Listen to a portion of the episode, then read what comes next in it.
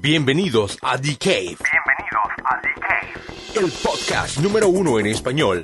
Acá solo decimos la verdad, aunque te duela. Con tus presentadores, José Cotés y Enrico Barreta.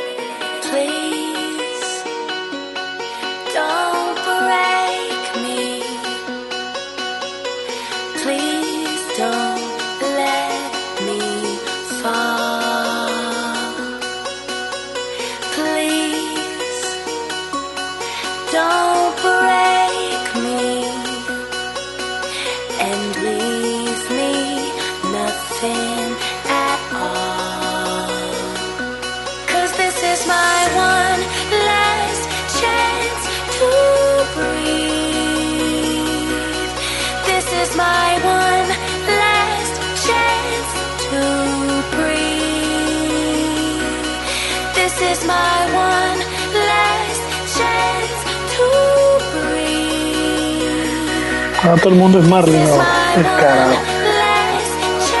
Ya todo el mundo es Marlin. porque Van ganando 6 a 1 hoy. Ahí está, Está, ahí está peleando. el estadio lleno. Descarado, hijo de puta. Yo estaba comenzando con una poesía hoy de canción. Dios mío, tiene cosa. Este es Cascade, la canción se llama Last Chance y esto es The Cave. Bienvenidos todos, hoy es 31 de marzo. Vamos a estar de vacaciones en abril, se los voy avisando desde ahora para que no se quejen. ¿Y por dónde vas tú? Con permiso de. Tengo cosas que hacer, tengo cosas que hacer que te digo. Miércoles, loco. Bueno, son tres semanitas nada más, ¿ok? Pues la mete- la metemos ahí en el bonche. No, no, porque tengo cosas que hacer, tengo que ir de un lado a otro, tengo que visitar aquí, visitar allá.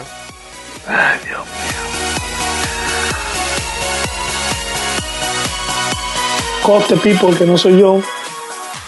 Es increíble que Enrico comience el programa peleando, solo, solo, estaba peleando solo. Me estoy embalado, estoy embalado. Las pepas ayer todavía me, me dejaron loco. ¿Tuviste en el Ultra? Marica, yo te lo juro que lo pensé. ¿Pensaste qué? Ir, me lo pensé porque cuando me lo dijeron, Ajá. Yo pensé que era el desorden y ya había pasado algo el día anterior. Que Sí. tanto es así, que las cosas están feas. O sea, ya el alcalde de, de Miami va a hacer un, Una votación, ¿qué? una, una reunión con todo el chairman y todo ese cuento para que nieguen el permiso para el año que viene el Ultra. Sí, lo que pasa es que la gente se excede, la gente se excede en las drogas. Bueno, excederse en las drogas es... José, es todo, es todo, es impresionante. Yo te digo una cosa, yo no lo había vivido como lo viví ayer. Y yo te digo algo, yo estaba, yo, yo un momento que digo, marica, se da. O sea, tú tienes, Ahí tú vamos, te das- no, no es eso, loco, es que la, no, no, no, no, no, no, no, no, pero es en serio, yo digo una cosa, o sea, si uno lo, tien- lo tienta la situación, Sí. Bueno, porque la música se halla, o sea, o sea, no te niego, en el caso de nosotros, y me refiero a nosotros en el sentido de que yo de pronto allá abajo no aguantaría. Porque el problema es que cuando ya tú entras ahí y te parqueas ahí, de ahí no te puedes mover. sí. O sea, es horrible. Bueno, el VIP te da la ventaja, Aclaremos que Enrico estaba en VIP. Ok, dale, sí. te- el VIP te da la ventaja de que tú te puedes mover. Aunque había momentos, por ejemplo, cuando empezó el set de Afrojack, se llenó el VIP, Ajá. No, no, no podías moverte, pero después, cuando Guetta, te podías mover, o sea, hay movimiento, Sí. y tú ves la gente, y es ya gente, no adulta, pero ya en el rango de los cuarenta y pico, que son los que tienen el, la marmaja para pagarte 500 dólares por el ticket. Y, y eso, eso es bajito. Me dijo Y eso es Baldo que bajito. eran 20 mil el, el palquito. Ah, no, es que ya en parte, habían partes que sí, o sea, los tres días creo que era eso. Ajá. Y lo que te estoy diciendo, tienes incluido tragos, o sea, y no te estoy diciendo que te traigan un traguito, no, botellas. Bueno, está bien eso, ¿no? O sea, botellas que pasaba de aquí para allá. O sea, era difícil salir borracho. No salir borracho, digo yo. y tú te dejas llevar. O sea, yo te lo digo, Pero eso es lo que yo te iba a decir. Pero te digo, vamos a ver, cálmate, porque estás. Alguna pepa te tuvieron que meter en una no, cerveza, ¿vale? qué pepa. Digo yo, primero que todo, es, dije, una, dije una brutalidad, como muchas que digo a diario, y sobre todo en este programa. Dije excederse en drogas. No, no, no. eh, nada más el simple hecho de tocar una droga ya es excederse en la vida. Exactamente. Eh, lo de las drogas, digo yo, ¿por qué? ¿Por qué? Primero que todo, ¿de cuándo acá el movimiento de música electrónica, que a hoy, hoy todos los, los play le dicen EDM, eh, whatever, ¿por qué de pronto resultó ser un sinónimo de drogas? Y pero en la vida real, porque es que no es, no están mintiendo los que dicen que es un sinónimo de droga, es que ahora los, los peladitos decidieron eh, con, con la música hay que, esta con música hay que acompañarla metiendo pepas. eso. Sí, hay Sí, que ¿verdad? meter pepas. pero no, no entiendo, o sea, no entiendo los- a los pibes, Y ¿sabes? tú te das cuenta que andaban. Yo sé que eso no es una muestra, pero. Y era impresionante. Todos andaban con la lengua afuera.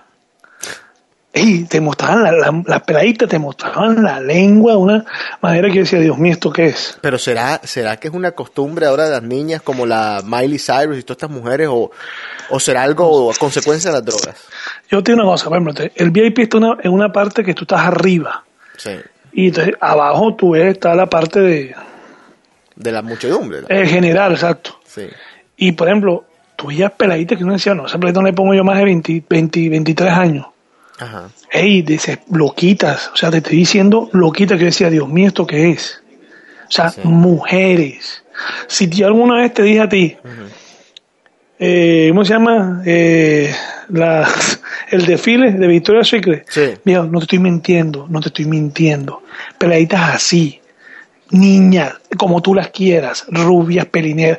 Yo te muestro mi celular, yo tengo, que- yo, yo tengo que hacer lo que pasa es que por, claro, el creepy. The creepy No. guy, taking pictures ahí. El escondi- No, no, escondido, tomando foticos, así como un bien. No, no, no, las tomaba descaradamente, yo tomaba, te estoy diciendo, las peladitas horribles y, y llegó un momento en que, ¿sabes qué hacían? Ajá. Como hacía mucho calor, mucho, o sea, estaba fresco, pero se quitaban la camisa, se ponían ah, no. tape, Ah, no. Lo que pasa es que eso no lo mostraba mucho a veces en la Claro. televisión, ponían tape donde ya sabemos, Sí, en los pesos. brillantes, de estrellita, lo que tú quieras, y así andaban, yo decía, Dios mío, A mí me encanta que a Enrico le cuesta decir pezón, pero para decir una asquerosidad por ahí no, eso no le cuesta nada. pesado.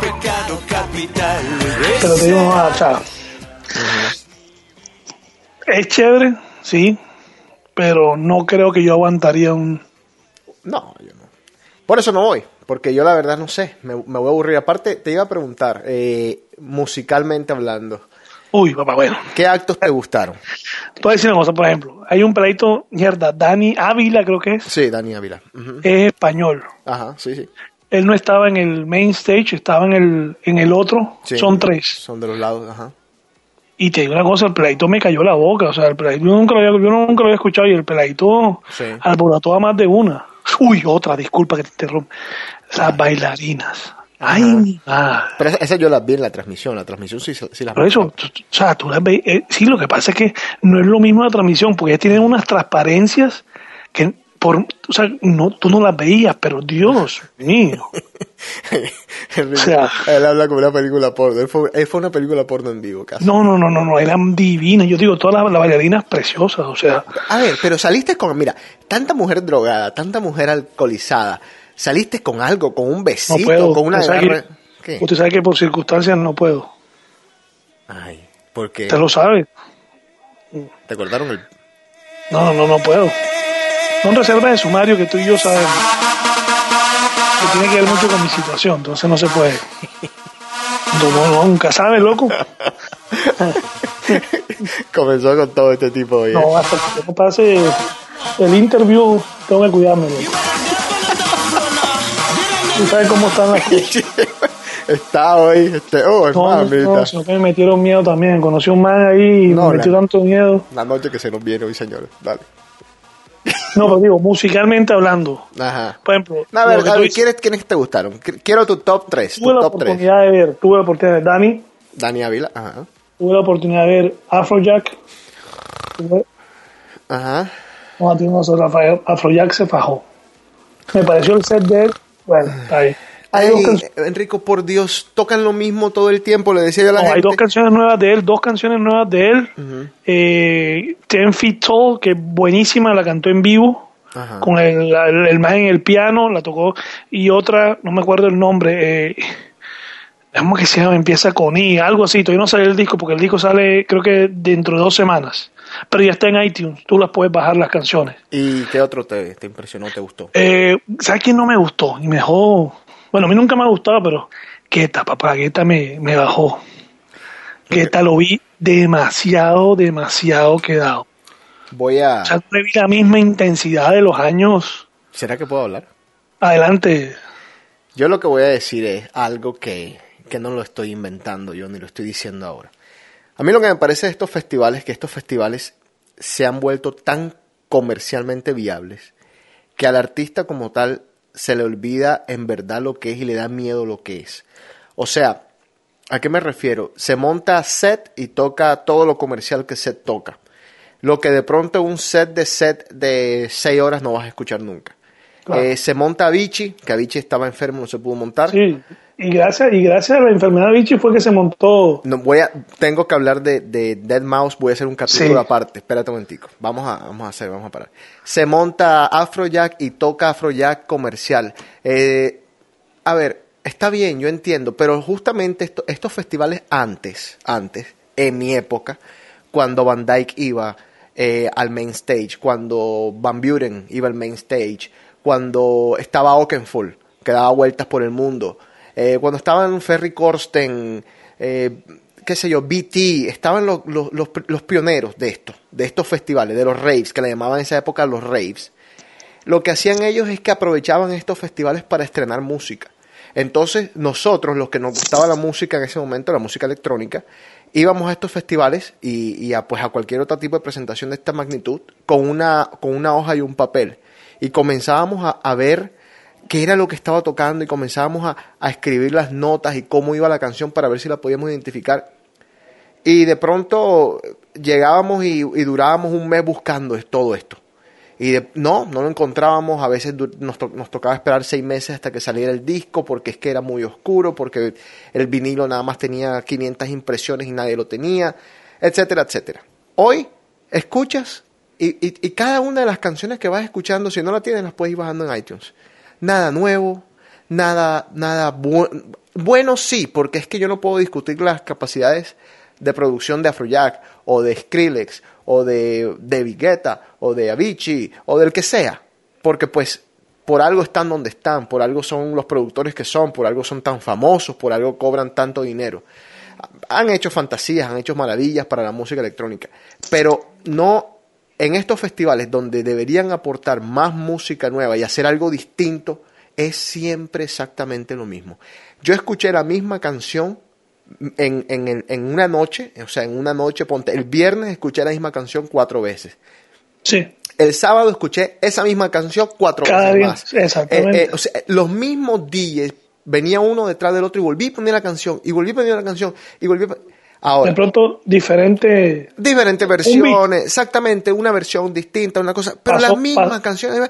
Y no solo eso, déjame decirte algo, las mismas canciones de 2013.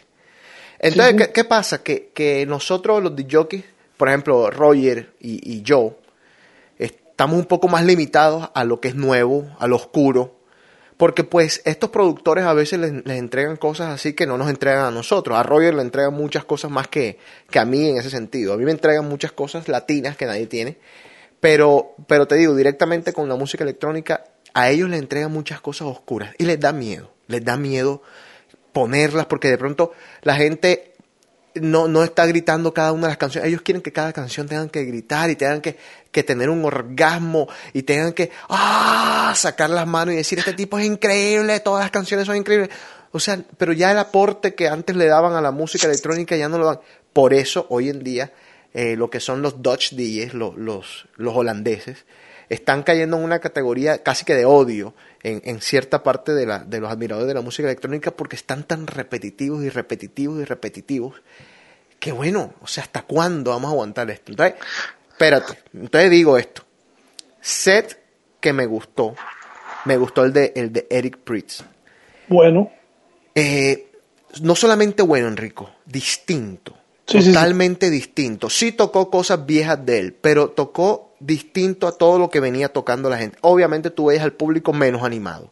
Veías al público que respondía menos, que gritaba menos. Pero musicalmente hablando, sí, pero musicalmente hablando, fabuloso lo que hizo Eric Pritz. Ahora, vamos a hablar de, de Dead Mouse. Aguanta. Dead Mouse. An- Antes que te ¿sabes quién me impresionó? Y te lo pregunto a ti que tú que eres DJ. Ajá, Steve Angelo. sí. El set de él,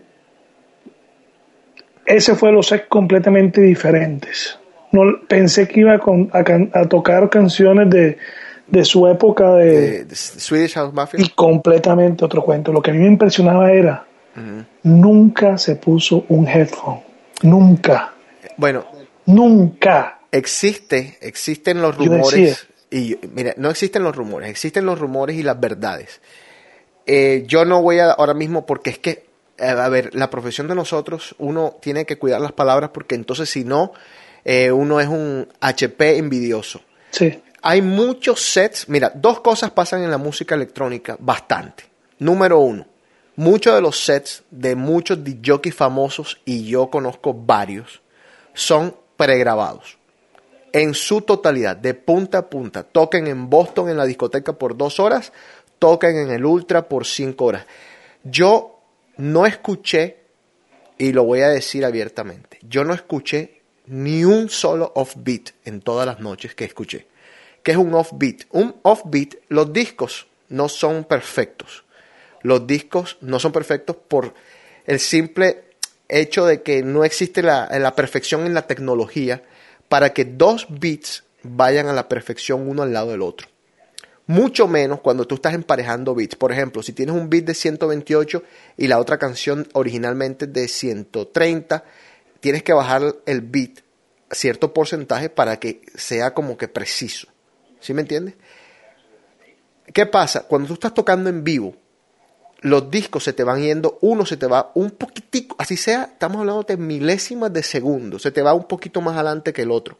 Por eso es que nosotros los DJs le estamos dando vuelta al plato constantemente, porque lo que estamos haciendo es corrigiendo el. Corrigiendo. y vamos corrigiendo y corrigiendo y corrigiendo. Nunca había ninguno corregir y nunca había un offbeat. Cuando tú no escuchas un offbeat en un set, te das cuenta de que hay algo raro. Eh, cuando nosotros tocábamos vinilo, en la época del vinilo, eso era justamente lo que, lo que estábamos haciendo todo el tiempo. Y, todo, y se escuchaba el offbeat más porque el análogo tiene un, po- un, un poder en el, en el bajo mucho más amplificado, que ese, ese offbeat se, se siente más. Pero eh, lo que te digo, era perfecto los sets, perfectos. Qué vaina tan No, a impresionante. mí me impresionó, me impresionó Steve Angelo porque decía, yo le decía con las personas que estaban yo, y este man, ¿cómo maneja? Si nunca se ponía un fucking headphone, nunca. O sea, el man, Pero bueno, Ah. déjame y te digo algo, que vamos, vamos a aclarar un, un punto. Ahora están saliendo unos nuevos headphones que yo inclusive estuve a punto de comenzar a usar, que son como los que tú tienes puesto ahora, headphones de los pequeños, pero de, características profesionales, o sea que no te van a, a explotar el oído y el oído no te va a sangrar después de cinco horas de set, que se usan mucho en la música, en los conciertos normales, pero que son bastante costosos, que son lo- los repetidores que le dicen, los repetidores que usa Ricky Martin en sus conciertos, Shakira, etcétera, etcétera. Son costosísimos, pero ahora está saliendo una línea de esos para disc jockey. No me extrañaría, estoy dándole la duda a Steve Angelo de que él use uno de estos. ¿Quién o sea, sabe? yo busqué, porque Mm. con la cosa de Ultra Live Ajá. quedan registrados los todos los sets, Ajá. están grabados en YouTube. Y estaba viendo y él no tiene nada puesto. Nada. Bueno, A entonces... lo más que sea inalámbrico, yo no sé. No, no, no, pues entonces... eh, yo o sea, decía, yo decía, Tiesto, todos tenían, de pronto no se los ponían como tú los tienes, de pronto nomás usaban uno solo, Sí. pero yo no lo vi en ningún momento, en la hora que él tuvo, nada. Y lo que tú dices, el set parecía, Sí, sí, flawless, que le dicen flawless. yo decía, ¿esto qué es? A mí me gustaría que los que me gustaba antes cuando, por ejemplo, Van Dyke se equivocaba, que era muy poco, porque ellos, ellos son, ellos, pr- primero que todo, muchos de los, de los jockeys que, que pues que ya tienen muchos años en esto y que, que te digo, Carl Cox, Van Dyke, Oakenfold y muchos otros, ellos mezclan armónicamente. Entonces, eso da tendencia a que, a que se escuchen los cambios muchos menos. mucho menos, perdón. Pero a mí me gustaría que los DJs se siguieran equivocando, que se notara de que están haciendo algo en vivo, de que somos humanos y que yo me equivoco, noche a noche yo me equivoco, a veces me equivoco, a veces estoy tan conectado que me equivoco menos. A veces, por ejemplo, alguien me habla al oído mientras estoy mezclando y se me va el disco porque me están hablando al oído. No puedo tener 20, tú sabes, 20 oídos, ojalá los tuviera. Pero no, hoy en día estos manes eh, son perfectos y eso, bueno, eh, bueno, la gente dirá, bueno, pero si son perfectos, eso quiere decir que está bien. Es que no está bien porque el que, el, o sea, hay que entender lo que es este arte para entender que en este arte existe la equivocación, la perfección no existe. Es justamente el por qué nosotros nos tenemos que esforzar tanto en mezclar, porque es que, no, es, es, es como, ¿qué te digo yo? Un- eh, una pintura que tú estás pintando perfecta, y, y hay, pero hay un puntico negro que, se te, que te cayó porque... Exactamente. ¿Sí me entiendes? O sea, yo me imagino que hasta la Mona Lisa tendrá por ahí, Debe tenerlo. sé yo, una, una raya mal puesta. Entonces, o sea, es, es increíble pretender que la música es tan perfecta. Eso quiere decir otras cosas que yo no voy a, a decir ahora, no voy a tampoco especular en eso. Segundo punto que quería decir de esto, los productores fantasmas. ¿Qué son los productores fantasmas? Muchos de los DJs, yo los escucho, por ejemplo, que tocan el lunes en, en Francia, el martes en Londres, el miércoles en Ibiza, el jueves en Praga, el, el, qué sé yo, el viernes en Noruega. Al mismo tiempo hacen un podcast eh, por semana. ¿eh? No voy a decir nombres. Sí, porque ya, ya, ya todos están. Bueno, exacto. Todos tienen un podcast por semana. Tienen un programa en, por En ejemplo. Sirius, en Sirius XM. Sí, sí, ten- Harwell tenía el de él, Ajá. aquí tenía Harwell y Armin Van Buren tenían programas en vivo de aquí del Ultra. Bueno, eh, bueno, tienen, bueno, entonces tocan cinco veces a la semana, ¿verdad? Están toda la semana tocando, más, bien. Descansan, ponte tú un día a la semana. Tienen un programa de radio, tienen un podcast, tienen, qué sé yo, entrevistas, tienen viajes, están en un avión. Más sin embargo, pueden sacar 70 discos a la semana. Entonces, ¿qué pasa? O sea, obviamente alguien dijo, pero digo, pero ¿cómo es posible? Estos manes son supermanes, entonces estos son seres extraterrestres. O sea, ¿cómo ellos logran que el día, que justamente tiene 24 horas, de las cuales duermes 8, digamos, a menos que estés encocainado todo el tiempo, tienes, tienes, que, tienes que dormir por lo menos. ¿Cómo es posible que tú tengas también tiempo para producir tanto? Entonces, hay unos DJs que producen más que otros. ¿Sí me entiendes? Yo no estoy diciendo que todos, estoy diciendo, vamos a ver cómo es esto, cómo es esto, a ver que nos lo expliquen. Y alguien dijo, bueno, la explicación es fácil. Están los productores fantasmas. ¿Qué son los productores fantasmas? Alguien que te produce. Y yo conozco gente que tiene productores fantasmas, inclusive en Boston. ¿Sí me entiendes? Que te produce. Entonces, ¿qué pasa? Te venden la canción, tú vienes y de pronto, eh, qué sé yo, Modificas algo. modificas algo, le pones, bueno, y listo. Y le pones Hace tu un nom- entrance. Ajá, y le pones tu nombre. O por ejemplo, tú le dices a, a Britney Spears, oye Britney, mira, te voy a hacer un remix de tal canción y tú que, que me des las acapelas. Tú le das las acapelas, se las das a cinco productores fantasmas. De los cinco productores fantasmas dice, me gusta esto, cámbiale esto, cámbiale esto, cámbiale esto. Y de pronto lo sacas a, nombre, a tu nombre. Mira, válido, pues, qué sé yo. Lo que quiero es que la gente sepa de que no todo lo que brilla en este mundo de la electrónica es oro. Yo recuerdo cuando Van Dyke producía y hacía sus giras, que él decía, un mes entero voy a estar metido en el estudio. O sea, ¿qué quiere decir eso? Un mes entero que no voy a estar de, de gira, no puedo. Tengo que estar en el estudio metido. Estamos hablando de, de antes. Los tiempos han cambiado, la tecnología ha cambiado, puedes hacer discos en un avión, es verdad, puedes hacer muchas cosas, pero insisto, estos tipos no son Superman. Entonces, todas estas cosas están en, son parte del juego de esto que se llama la, la música electrónica. Cuánto daría por volver a aquel lugar, aquel momento donde tú y yo nos vimos por primera vez y nos miramos, nos gustamos. Después de un par de ¿Cerramos el capítulo de, el del Ultra o te queda algo? No, yo me duré todo el día. ¿Qué? No, lo que sí, lo que sí también me, me, me, me, me impactó fue lo que decía la locura. O sea, tú te das cuenta que andan en otra película. Sí, Que no es que tú. en otra dimensión. Es que, es que yo digo también, tú necesitas algo para poder aguantar. Porque es que no hay, no hay manera, por ejemplo, el sábado llovió. Yo fui fue el domingo, pero el sábado llovió. Sí, Sí. Entonces yo te digo, lo que yo digo, cuando el VIP te da la posibilidad de moverte sin ningún tipo de problema, pero en el caso del que tú estás en el General Admission, el problema es que si tú te vas para Main Stage, ahí te quedas. O sea, tú no puedes ir que no, me quiero ir porque fulanito va a tocar allá, entonces me voy para allá. Ah, ok. Porque, porque No- es lo que hacía. O sea, no puedes cambiar de, de palco, de, de lo palco puedes de hacer, tarimas. o sea, tú, tú lo puedes hacer. Ajá. El problema es que cuando tú te metiste ahí, ¿cómo vas a volver a salir, loco? ah, O ya, sea, ya, ya. Tú te metes en el mierdero y tienes que empujar para poder salir. Claro, sí, mucha Eso es lo que yo decía.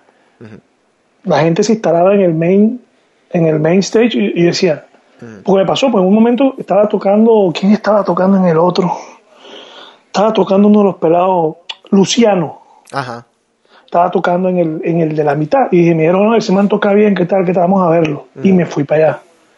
Y yo decía, ¿cómo hace la gente de aquí para allá? No hace, o sea, se queda en un solo sitio. Entonces lo que yo digo, José, main stage estás al aire, en los otros estás tapado Ya. por lo menos estás tapado. Pero este está chupando sol y hacía sol. Y digo, ¿tú cómo haces para aguantar ahí? Tú tienes que traer un cuento raro, loco. Bueno, y, y- esto no, es- y esto no es Barranquilla que están pasando los vendedores vendiendo por algo. Claro, claro, claro, claro. Estos no son. Tú te quedaste ahí, te quedaste ahí. Yo, va- vamos a ver, yo no, yo no quiero especular, ni, ni he estado ahí, ni voy a juzgar, ni nada, pero yo me imagino Entonces- que hay mucha droga, ¿no?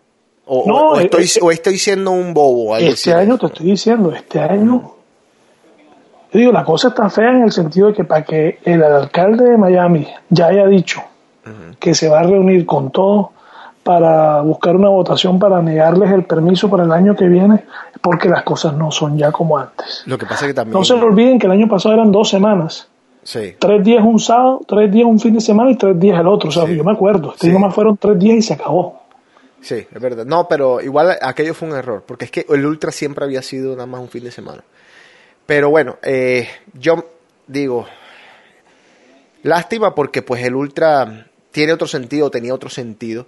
Se llama Winter Music Festival, era, y era un festival, ¿no? Como, no, no sé por qué de pronto se convirtió en este Drug Fest y por qué, no sé. No Casi, la, la parte comercial también, eh, ahí hay muchos intereses, Enrico, hay mucha gente, mucha plata metida, mucho No, poder. no, eso sí. Eso sí. Eh, Yo, yo digo que va a seguir, o sea, va a seguir. Lo que pasa es que también fue que le cayeron Ah, o a- sea, a, con, una, a policía. con todo lo que pasó, es que con todo lo que pasó, no hay forma. O sea, yo te digo una cosa. Yo pensaba, yo pensaba como tú en el sentido de que billete hay, porque yo te digo una cosa, eso estaba lleno y tiquetes no había. Estamos hablando que un tiquete los tres días en General Admission, estamos hablando de 350 dólares. No, ah, 350, Sí. el más barato. Y eso estaba lleno. Estoy diciendo que ahí no cabía un alma. sí, sí. Entonces yo digo, dinero no es, porque después que eso le, le entre, el problema es todo lo que está generando alrededor. Sí, eh, hay hoteles, pero el problema es que el- la, los desastres que han hecho en los hoteles. Es verdad, es verdad, sí, tienes toda razón. O sea, ya hay, ya hay, ya hay una, ya hay una actitud de lo que pasó. Hay una muchacha que está grave, una Sí. security, Esa que le cayeron porque no la dejaron, no la dejaron y se le metieron, o sea, la triparon uno detrás de otro. Sí, no hay control. Entonces, policía, al policía no le interesa. Policía no le interesa. Y, y lo- me da risa porque esta mañana estaba viendo el noticiero y precisamente se estaban quejando que la gente aprovechaba las partes donde no había seguridad para volarse. Se volaban las... Y están entrevistando al director de la, de la policía, están entrevistando. ajá. Y atrás está volando un pelado. y el policía se queda así mirando. Y yo, ¿sí da? O sea, delante de la policía se vuelan. Claro. Pero no le- que a él no les interesa salir a corretear un cagón. ¿Para qué? ¿Para meterlo preso? ¿Para qué? Si después tienen que soltarlo. Aparte de todo, yo, yo que trabajo en las discotecas, te digo, eh, las discotecas donde la, la más grande que yo he trabajado en Avalon son dos mil personas. eh, pero la, pero bueno, en esa discoteca sí pasaban muchas cosas. Era difícil controlar esas dos mil personas. Aquí estamos hablando de, de- uf. y en unos estados peores. Aquí son dos horas y punto. Dos horas que tienes que lidiar con la gente Exacto. y listo, chao, te vas, lá- lárgate, lárgate, no te quiero ver más nunca, pero son horas y horas interminables del ultra por tres días. Yo como policía digo, no, yo me voy, yo me voy para, para Fort Lauderdale o me voy a otro lado, me escondo. Y lo otro es el tráfico. Y lo que digo, la gente que vive por ahí ya se aburrió. Claro, pero por supuesto, mucha gente se va de Miami. Sí, sí, mucha gente se fue. Exacto. De los que vivían ahí. Y eso que estamos hablando, y no estamos hablando de que son son apartamentos, no, no, no, estamos hablando de apartamentos que una renta no te baja de 5 mil, 6 mil dólares. Claro. Y que tú no puedas caminar, que tú no puedas parquear, no olvídate por eso, no. Ya tenemos que terminar el, el, el cuento este del Ultra, pero no se me puede escapar. Dead Mouse. Está el set completo. Una hora, una hora que fue. Tú sabes una cosa, yo, yo he escuchado a Dead Mouse varias veces. Eh, yo lo escuché cuando todavía no era tan Dead Mouse, pero ya estaba comenzando el nombre a pegar bastante. Estaba Sergio Opel caminando por, por al frente de lo que era Mairie antes, lo que era Paradise Club aquí en Boston. Y eh, Dead Mouse se bajó del bus, estaba bajando del bus, iba a hacer un, un, un soundcheck en ese momento. Y, Sergio se le acercó y le dijo, óyeme, ¿qué tal? Mira, eh, estoy, quiero, estoy intentando buscar tiquetes, tú sabes, y, pero porque te quiero ver y tal. Eh, y él le dijo, mira, coge. Y le dio tres tiquetes. Me llamó Sergio y me dijo, mira, eh, Dead Mouse me acaba de dar tres tickets para el, para el evento, vente para acá. Y yo, ah, bueno, listo. Y yo agarré y me fui. Y fueron, fueron Paradise Club, que es bastante pequeño. Y a mí me gustó mucho lo que él estaba haciendo, estaba haciendo ese día. Ahora, ¿qué hizo ayer Dead Mouse que fue del otro mundo? Bueno, primero que todo, eh, Avicii se enfermó. Hay muchos rumores. No, no voy a entrar en eso. Hay Oye, tengo uno, el que, estaba, el que estaba rundeando por ahí era que se le fue la mano. Eso dicen. Eso están diciendo. No, y, está confirmado que el man necesita eso para tocar. Ay. Que más de una vez lo han visto loco. Bueno, entonces a este hombre, a Vichy, estaba enfermo. Yo voy a seguir diciendo que estaba enfermo. Y eh, no pudo tocar, le tocó cancelar sus presentaciones. Y el señor Dead Mouse, que es conocido mundialmente porque no le caen bien los DJs. A ver si se entiende. Él se, se ríe de lo que es la cultura DJ y de los DJs como tal. Por ahí no se ríe de, de, de DJ sí, no se ríe de DJ Paquito, no se ríe de DJ Che. Se ríe de, de toda esta parafernalia que hay detrás de este movimiento DJ que los endiosan, los tiestos, los mismos Avicii, los mismos, qué sé yo, eh, Swedish House Mafia pero al mismo tiempo son amigos, tú sabes, o sea, o no son amigos, son, ay, bueno, sí, nos, nos vemos en tantos eventos y en tantos festivales que pues nos toca que- saludarnos, sí. bacanos, somos cheverongos entre nosotros, pero la verdad es que a él este, este movimiento siempre le ha parecido irrisorio, por decirlo de alguna manera. Siempre le ha dado risa esto del EDM, siempre le ha parecido una ridiculez y en más de una ocasión ha dicho, ¿cuándo se va a acabar el Ultra? Ya está bueno, o sea, ya, o sea, ¿quién va? Bueno, al hombre se le ocurrió por ac- aceptar la invitación a- al Ultra. Aceptar la invitación no, simplemente quiso llenar ese lugar, ese vacío vacante. que dejó Avicii. Ahora, yo quiero que ustedes vean el intercambio entre Avicii, eh, entre Avicii, el intercambio entre Dead Mouse y Tiesto. ¿Por qué? ¿Qué pasa? Que es que Dead Mouse tocó Levels. O sea, para que ustedes entiendan, en el mundo de los disc jockeys, en el, en el mundo de nosotros, Levels, por buena, por mala o por lo que ustedes quieran pensar de la canción, está prohibida tocarla. ¿Por qué? Porque se tocó mucho. O sea, es la macarena de la música electrónica, por decirlo de alguna manera. Es- la tocaron tanto, o se tocó tanto, la toqué tanto, que nos hartó. ¿Sí me entiendes? Que sea una buena canción, joder, del carajo, prendía a todo el mundo. Pero listo, está, como se dice, overplayed. Hay lugares donde tú vas eh, y en el DJ booth dice no tocar levels. Punto. Es que es casi como que ya una religión y es un chiste el no tocar levels. Uno va, en cambio, uno va, por ejemplo, a un bar aquí y te tocan levels. ¿Sí me entiendes? Bueno, el que hizo Dead Mouse tocó levels. Ahora, la discusión está abierta. ¿Por qué tocó levels? ¿Para burlarse de Avicii? ¿O para, qué sé yo, para darle un tributo a Avicii? Óyeme, yo pienso que a Avicii le pudieran haber dado un tributo con mucho y, mejores canciones que, que Levels. ¿Sí me entiendes? Eh, nada, Dead Mouse decidió Levels. ¿Con qué intención? No sé.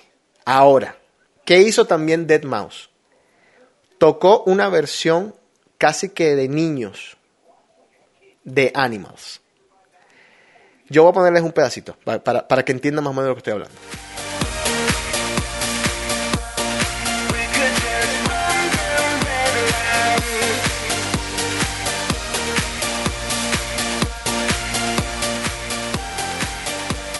Aquí está, aquí está el, el pedacito de levels. Vamos a ver si lo, si lo pueden escuchar. A ver. Esto lo estamos buscando. Esta es la canción Ghost and Stuff de él.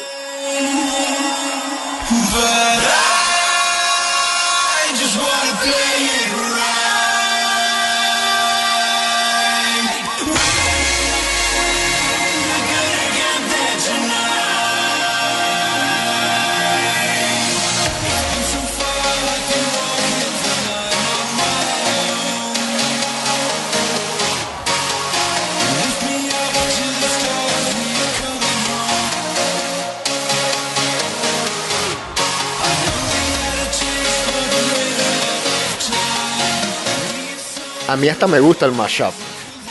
Si lo hizo de maldad o no, me gustó el mashup.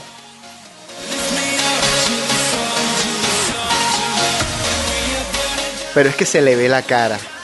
Tú le ves la cara a él. Y es una cosa que él se está riendo, él está gozando tanto ese momento, Enrico. Porque está diciendo, conociéndolo por lo que dice en sus entrevistas, está diciendo, qué bobos son todos ustedes que se comen estos cuentos y estas canciones.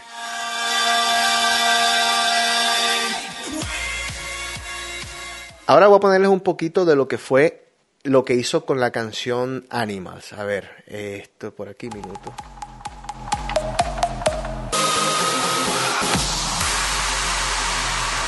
Aquí se las voy a devolver, aquí.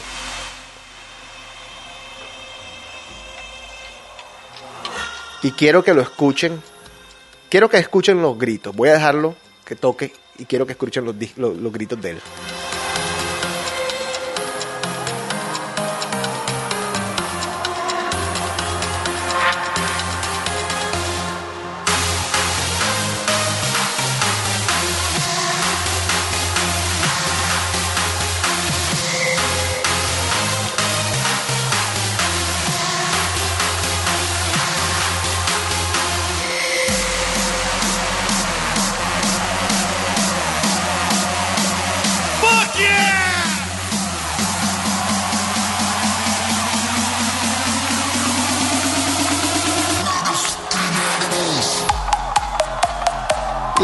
Io, io, oh.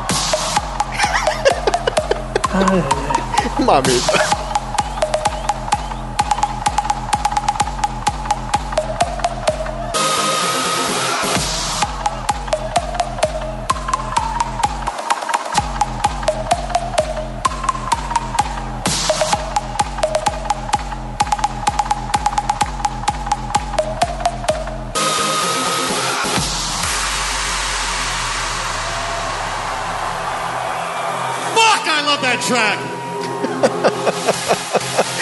Crack, un genio. Hay que dejarse de joder, es un genio el mouse. Oye, y, y- y en, y en, en- en YouTube lo tienen esa parte nada más.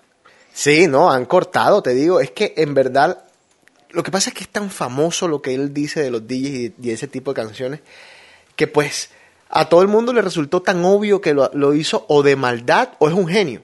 Ah, eh, tengo que decir que esa canción existe. La que acaban de escuchar de Animals, esta versión existe. La hizo Mac Mangos, se llama The Funimals Edit. La pueden buscar en SoundCloud. Pero bueno, eh, no, sé, no sé qué más decir de, no sé qué más decir de, de Dead Mouse. Eh, me pareció genial lo que hizo, lo haya hecho de maldad o no.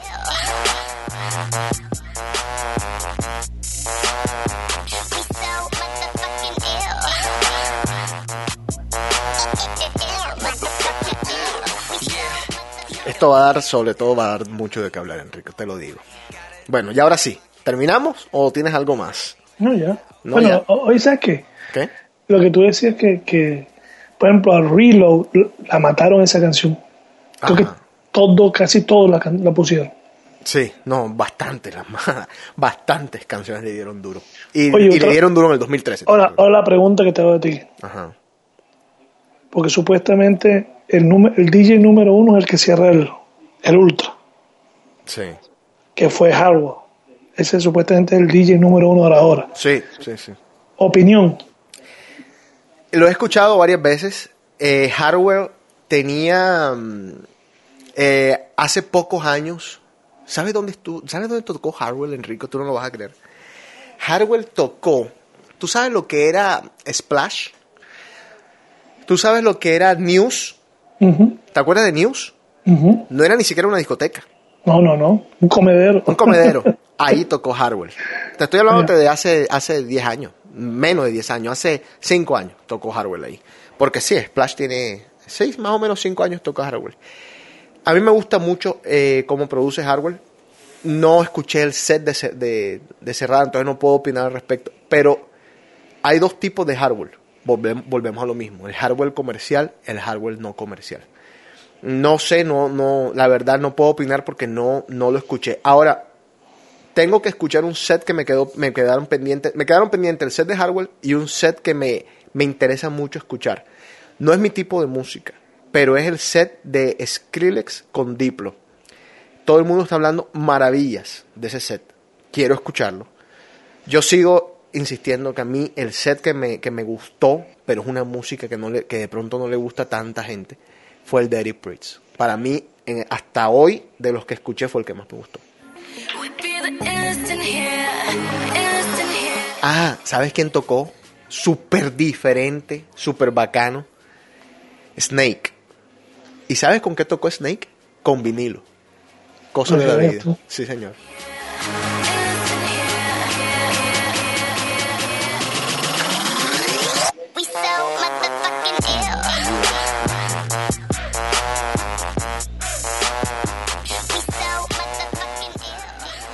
Bueno, em, nos mandaron un email y tengo que agradecerle a Isabel por ese email. No me voy a extender en todo lo que dice porque dice cosas muy lindas. eh, dice que Enrico es bastante chistoso, que, que sus historias reales le causan mucha gracia porque sin duda es un rompecorazones. Enrico, eres un rompecorazones. no sabía, no me acabo de enterar, pero bueno, acabamos de enterar. No, pero válido, válido el punto, ¿ah?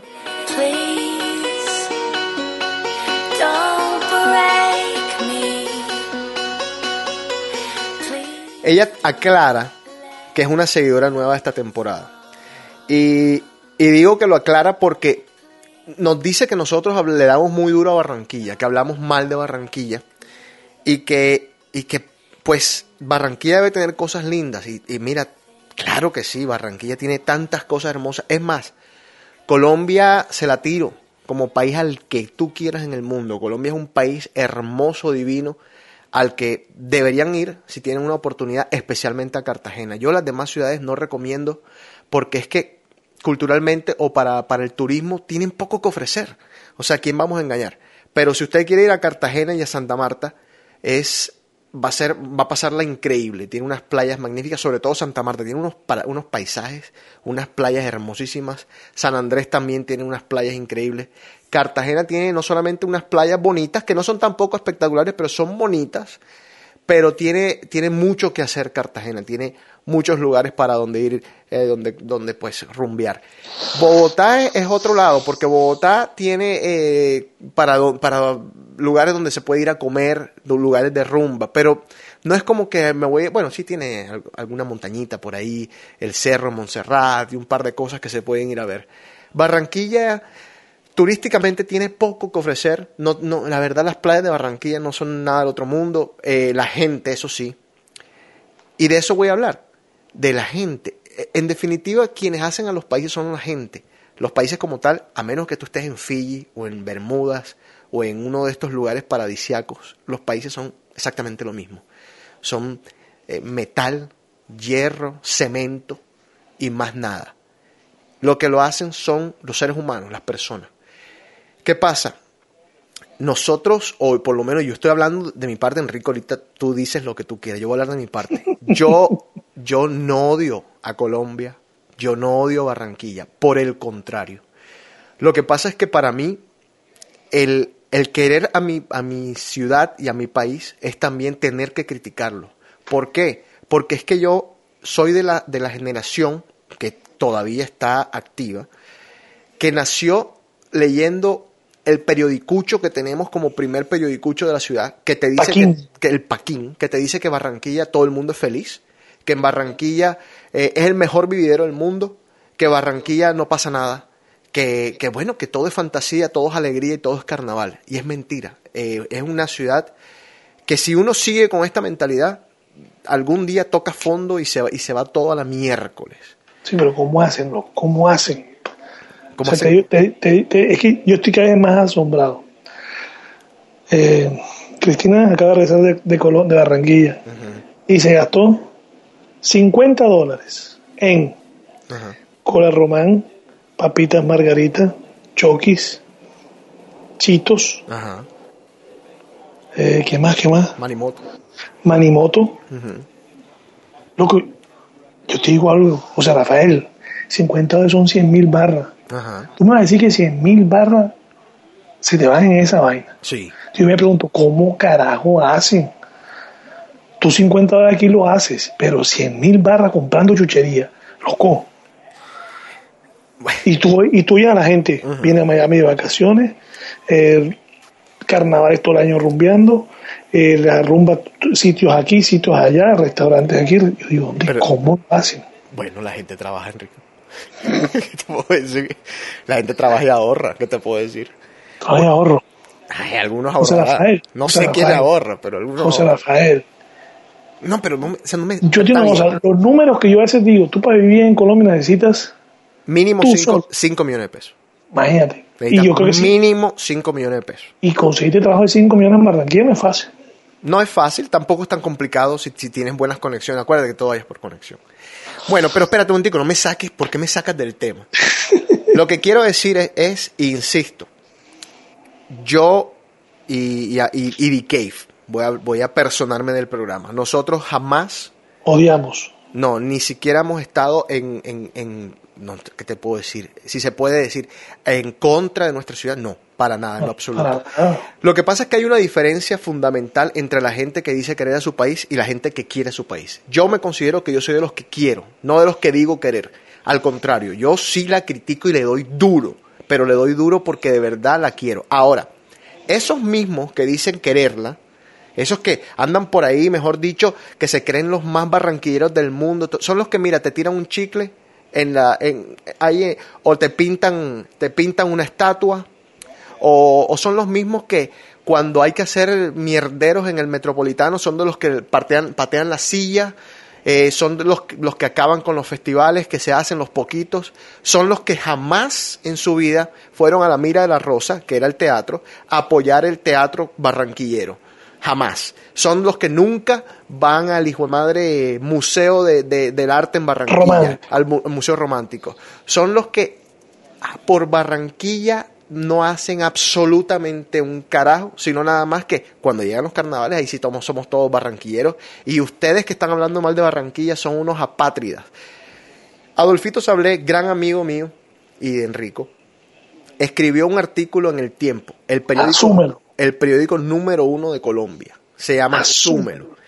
El, el artículo se trata justamente de, de esto que estamos hablando, de, de- de lo que es, de lo que es la migración del colombiano a no solamente los Estados Unidos, sino también otras partes del mundo. ¿Qué pasa? Que decimos, o, o- o a veces sí pasa, es que extrañamos mucho, extrañamos mucho nuestra tierra. Yo extraño cosas de mi tierra. Ayer me cuestionaban eso. ¿Qué extrañas tú de tu tierra? De tu tierra? Yo, a mi papá. Comencemos por ahí. Está allá, o sea, no, es una, no es una mentira. O sea, ¿qué? ¿Me los vas a sacar? No, están allá. O sea, entonces sí los extraño, están allá. A mi, a mi familia como tal, a mi mamá, a todo el mundo. Eh, hay, hay ciertas cosas que extraño de la, la comodidad que tengo. O sea, yo llego a mi casa y yo me quito un jean o sea, eh, lo tiro ahí en, el- en la, en, tú sabes, ahí lo pongo, en el piso. Y de pronto cuando, me, cuando se me acaba el nap de dos horas me levanto, el jean aparece guindado, limpiecito. Esa comodidad, ¿ustedes creen que yo la voy a cambiar o la cambiaría por algo en el mundo? Jamás. ¿Qué pasa? Que esa no es mi realidad. O sea, mi realidad es otra. Eso es cuando yo estoy de vacaciones allá. Jamás he vivido en Barranquilla. O sea, he, he pasado temporadas. Bueno, viví hasta los 17 años.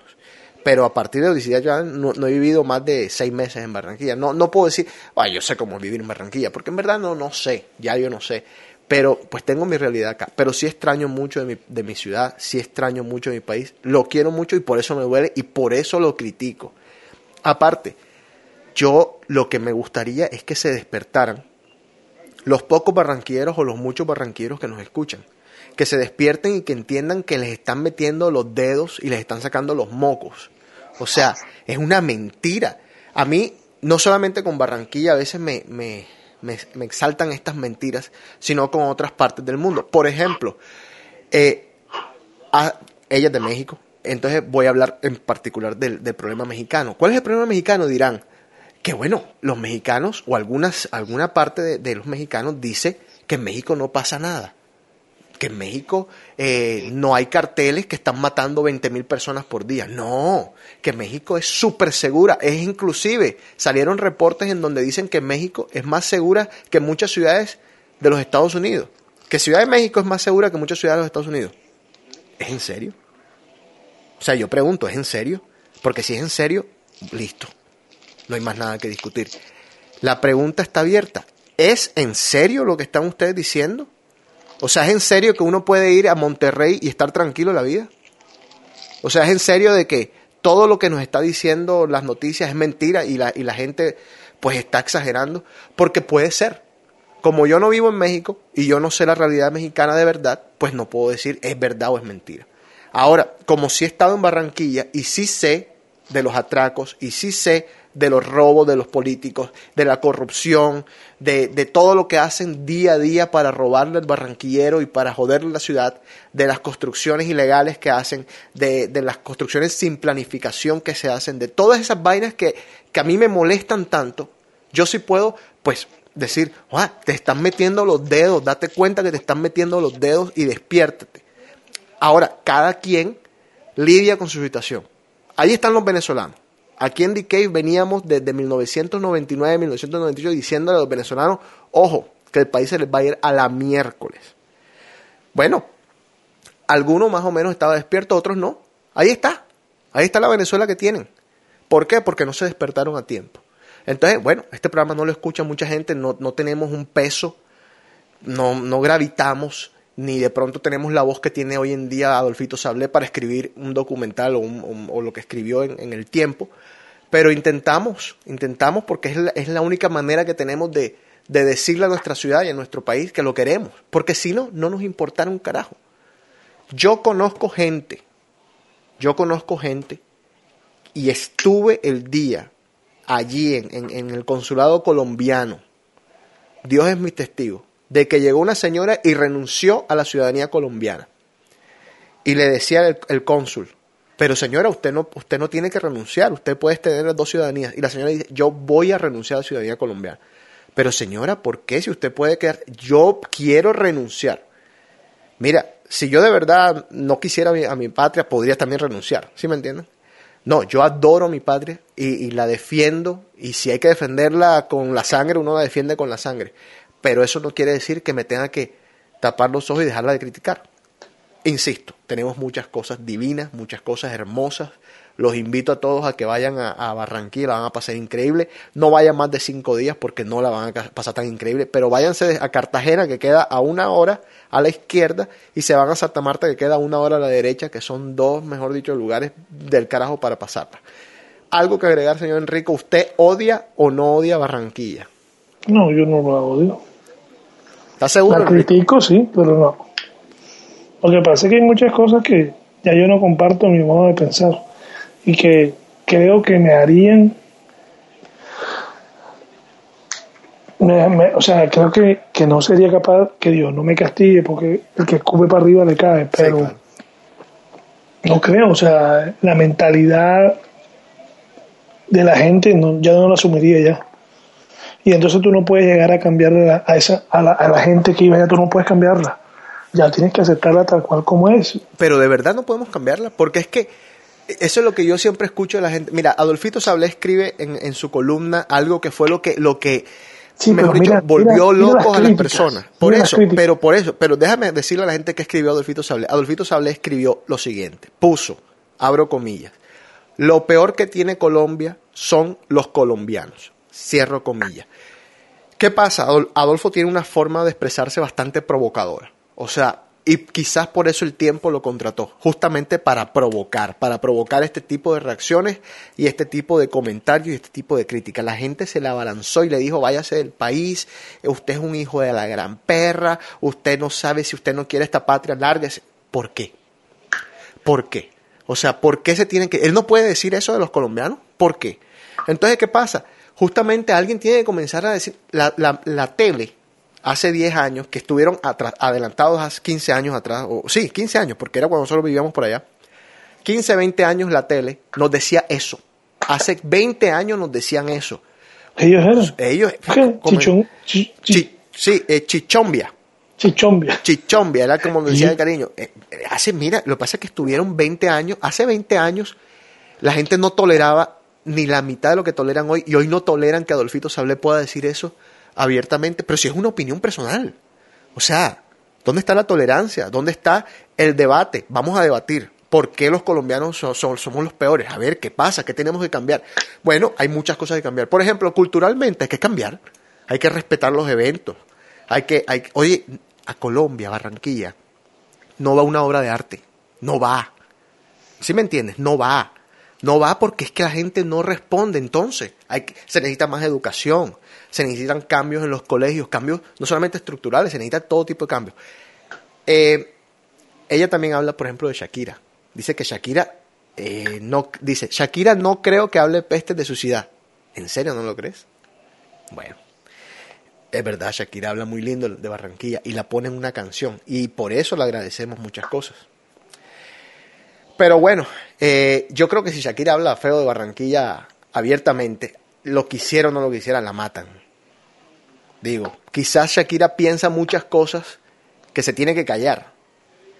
Quizás puertas hacia adentro, no digo que lo haga, digo, quizás puertas hacia adentro, Shakira dirá, ojalá mi gente hiciera esto o esto o esto. Ojalá mi gente viera estas, estas cosas de esta manera. O, ¿Por qué? El mundo a veces te da esas otras maneras de ver las cosas. El, el salir, el, el ro- rodearse de tanta gente distinta como tiene ella la oportunidad, te da, te da ob- obviamente esa oportunidad, pero, eh, la redundancia, de, pues de decir, ¿sabes qué? Nosotros estamos fallando esto, esto y esto y esto. Pero bueno, Shakira no lo va a decir en público, porque se le, se le cae un país encima. Pero bueno, que sea, eh, es más, no lo va, bueno, hay algún, algún por ahí artista que sí es un hijo de la grande y lo va a decir. ¿Sabes por qué me gusta esa parte de los Estados Unidos? Porque aquí tú puedes decirle, in- inclusive al presidente en su cara, usted no sirve para un cubano. Y te tienen que respetar ese pensamiento. Y pueden estar de acuerdo o no contigo, pero no se, no se, te, acaba- no, se te va a cagar el mundo.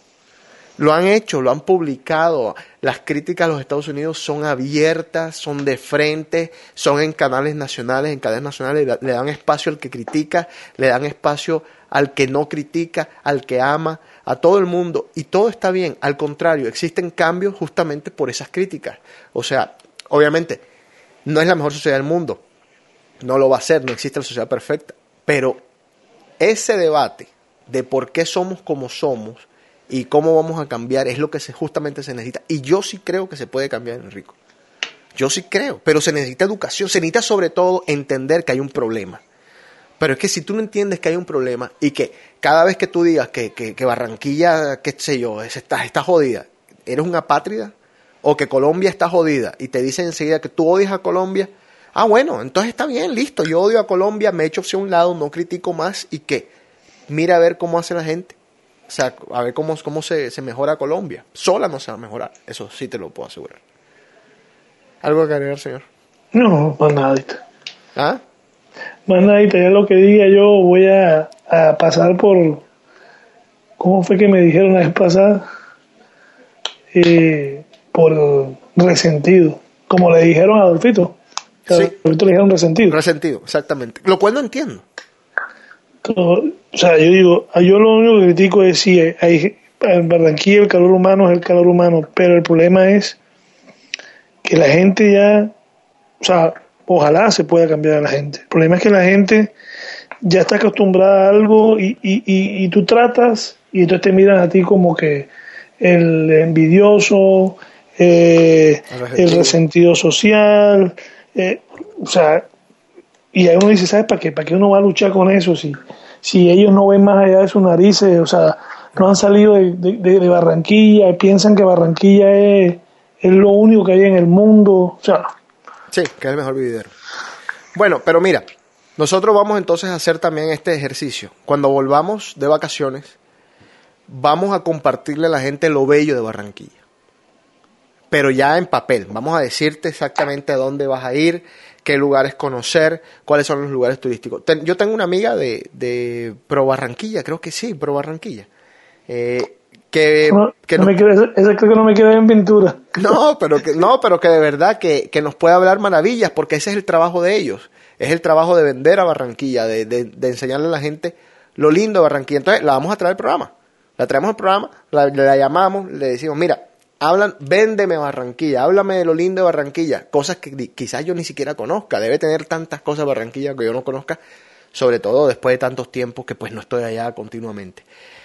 Eh, cerramos este tema y un saludo a Coatzacoalcos. Siempre me cuesta decir los nombres de estas ciudades, Coatzacoalcos. Coatzacoalcos, de pronto ni se dice así. Yo me acuerdo cuando yo decía, eh, Joa- ¿cómo es Joaca? Y era, yo no me acuerdo. de dónde era Ana Laura, ¿cómo era? Osaka, ¿qué? Osaka, Osaka. Osaka. Mam- Mamitas, que se ponen unos nombres. Bueno, seguimos aquí en The Cave. The stars make love to the universe. You're my wildfire every single night. Eso es Empire de Shakira. Mua. And the stars make love to the universe. And you touch me. And I'm like, and I'm like, and I'm like,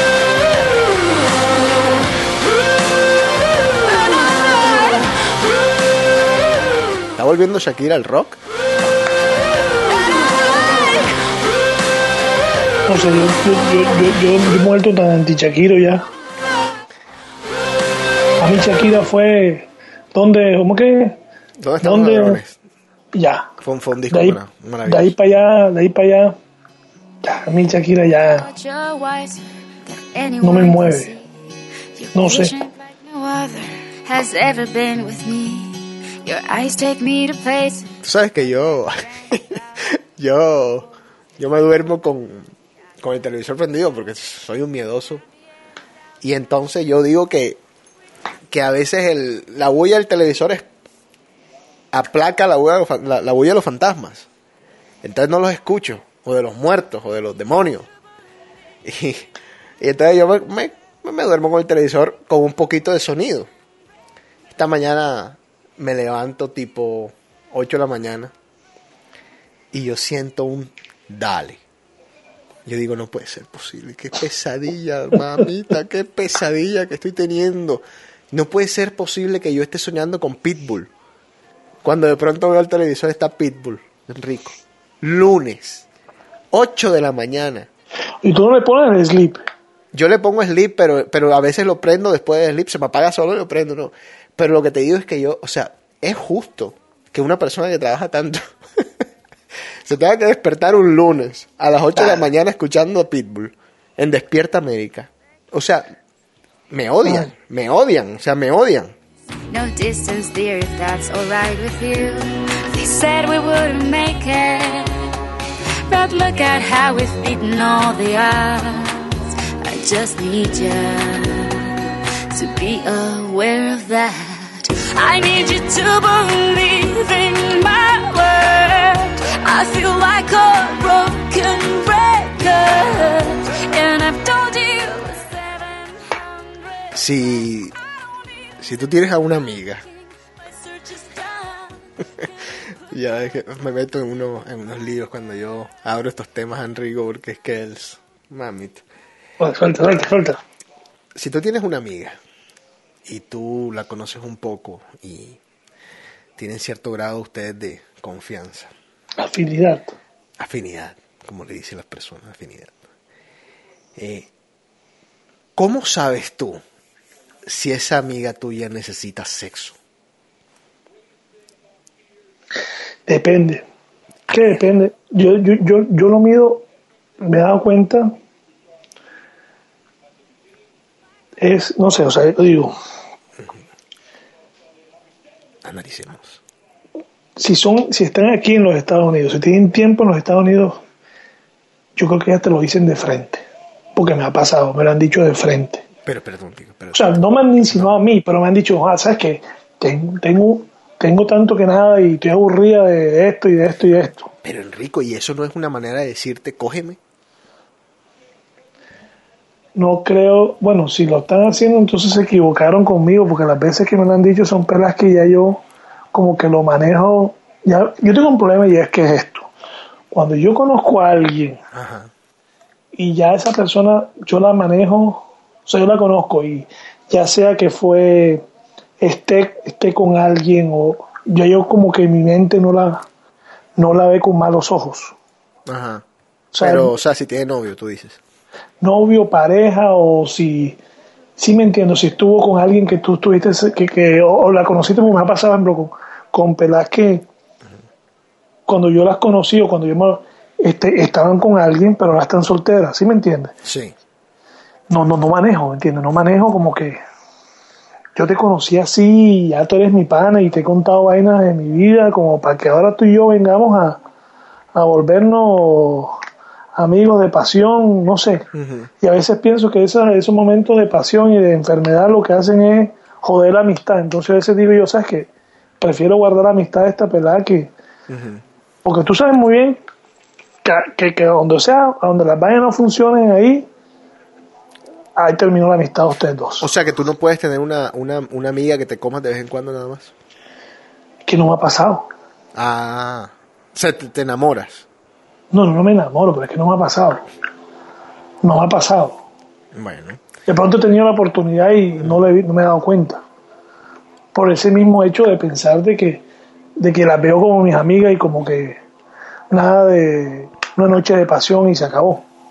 Bueno, entonces tú solamente te das cuenta si ellas te lo dicen. No hay otros, no hay otras, no sé, ot- otras cosas que te lo digan, que te lo indiquen. No, te digo, me ha pasado en el sentido que me lo han dicho en el sentido así, hablando. Y, y me dicen, no, tengo rato que nada de nada, estoy aburrida de que... Tengo un queso bárbaro. No, ellas no, ellas no tienen queso. Queso tenemos nosotros, pues sí, ellas tienen queso. Ellas también tienen queso, Enrique. ¿Cómo no van a tener queso? Entonces, este, estoy aburrida que Pepito está jugando con Pepito y no sé qué. Ajá. Pero, o sea, no, así que me haya pasado a mí, no. Bueno, Enrico, entonces para eso estoy yo. Yo te voy a contar cómo afecta la falta de sexo a una mujer. Y cómo te das cuenta cuando una mujer necesita sexo. No te digo también, pero a lo que yo voy, me he dado cuenta que aquí son más atrevidas. Sí. Aquí son más atrevidas. Tú hablas con una, tú hablas con una pelada de Barranquilla y ahí sí, que está allá y sí, yo digo que ese es el problema, eso va en la sangre de la barranquillera. ¿Qué? Y me respetan las barranquilleras por ser tan tiramono. Sí, que por ejemplo me ha pasado, yo no te voy a decir que no, me pasó, me pasó con una que fui lanzado de entrada Ajá. y me paró, se emputó. ¿Tú crees que yo soy una bandida yo? Pero sí, no, me- no, no, espérate. Y con todo respeto yo digo algo. Llamada después de 12 de la noche, tú no estás hablando de, oye José, ¿cómo estás? Pero de pronto es hablándote del novio, No, tuvo, no, un no, pro- no. tuvo un problema en el... No, no, no, hablando, no sé qué, y después empezó, ¿tú con qué duermes? ¿Cómo así? ¿Tú cómo duermes? ¿Pero cómo, ¿Pero así, cómo así? duermo? ¿En cuero? Sí, ¿qué te pone? Este, ¿En boxer o, o sea, que- Ah, o sea, ya cuando estás hablando de eso es que quieren jugar con la mente. Sí, sí, sí, sí, sí, sí, sí. Entonces, si quería, quería sex phone, yo creo. Entonces te, te pones así, te, tú te- te- me pasó que me fui yo de lanzado y yo quedé como el enfermito. Tú no me respetas, entonces. Y yo, es que ya las vainas así, ya. Ay, bueno, bueno, signos que delatan a una mujer cuando necesita sexo. Atención, voy a leerlos porque están fabulosos. La falta de sueño, la falta de sexo influye en la falta de sueño. La actividad sexual es un sedante natural debido a la oxitocina, una hormona que es segregada durante el orgasmo femenino. Una mujer sin sexo puede dar vueltas sobre la cama para conciliar el sueño durante mucho tiempo. Yo creo que también el hombre, por eso es que a veces los hombres dicen, "Ah, me voy a tirar una para dormirme. Esta copa. Yo nomás pongo el radio y caigo. Oye, yo, yo siempre le cuento a la gente, así a los amigos y eso, que yo jamás en mi vida he visto un tipo que caiga tan rápido como Enrico. A la hora de... Yo me acuerdo una vez que Enrico estaba pasando por una crisis emocional. Y entonces yo me sentaba con él en la sala porque pues quería escucharlo de buen amigo. Y Enrico comenzaba, no, porque ella, tal cosa y tal. Y yo media hora escuchándole y venía yo a decirle, bueno Enrico, lo que pasa es que tú... Déjame continuar. Yo tengo una, una, un- una anestesia. Y yo sí lo digo, vos te pregunté lo del sleep. Yo tengo que prender, yo tengo que prender radio. Yo prendo el radio y en menos le canto un gallo y yo estoy durmiendo. No. va.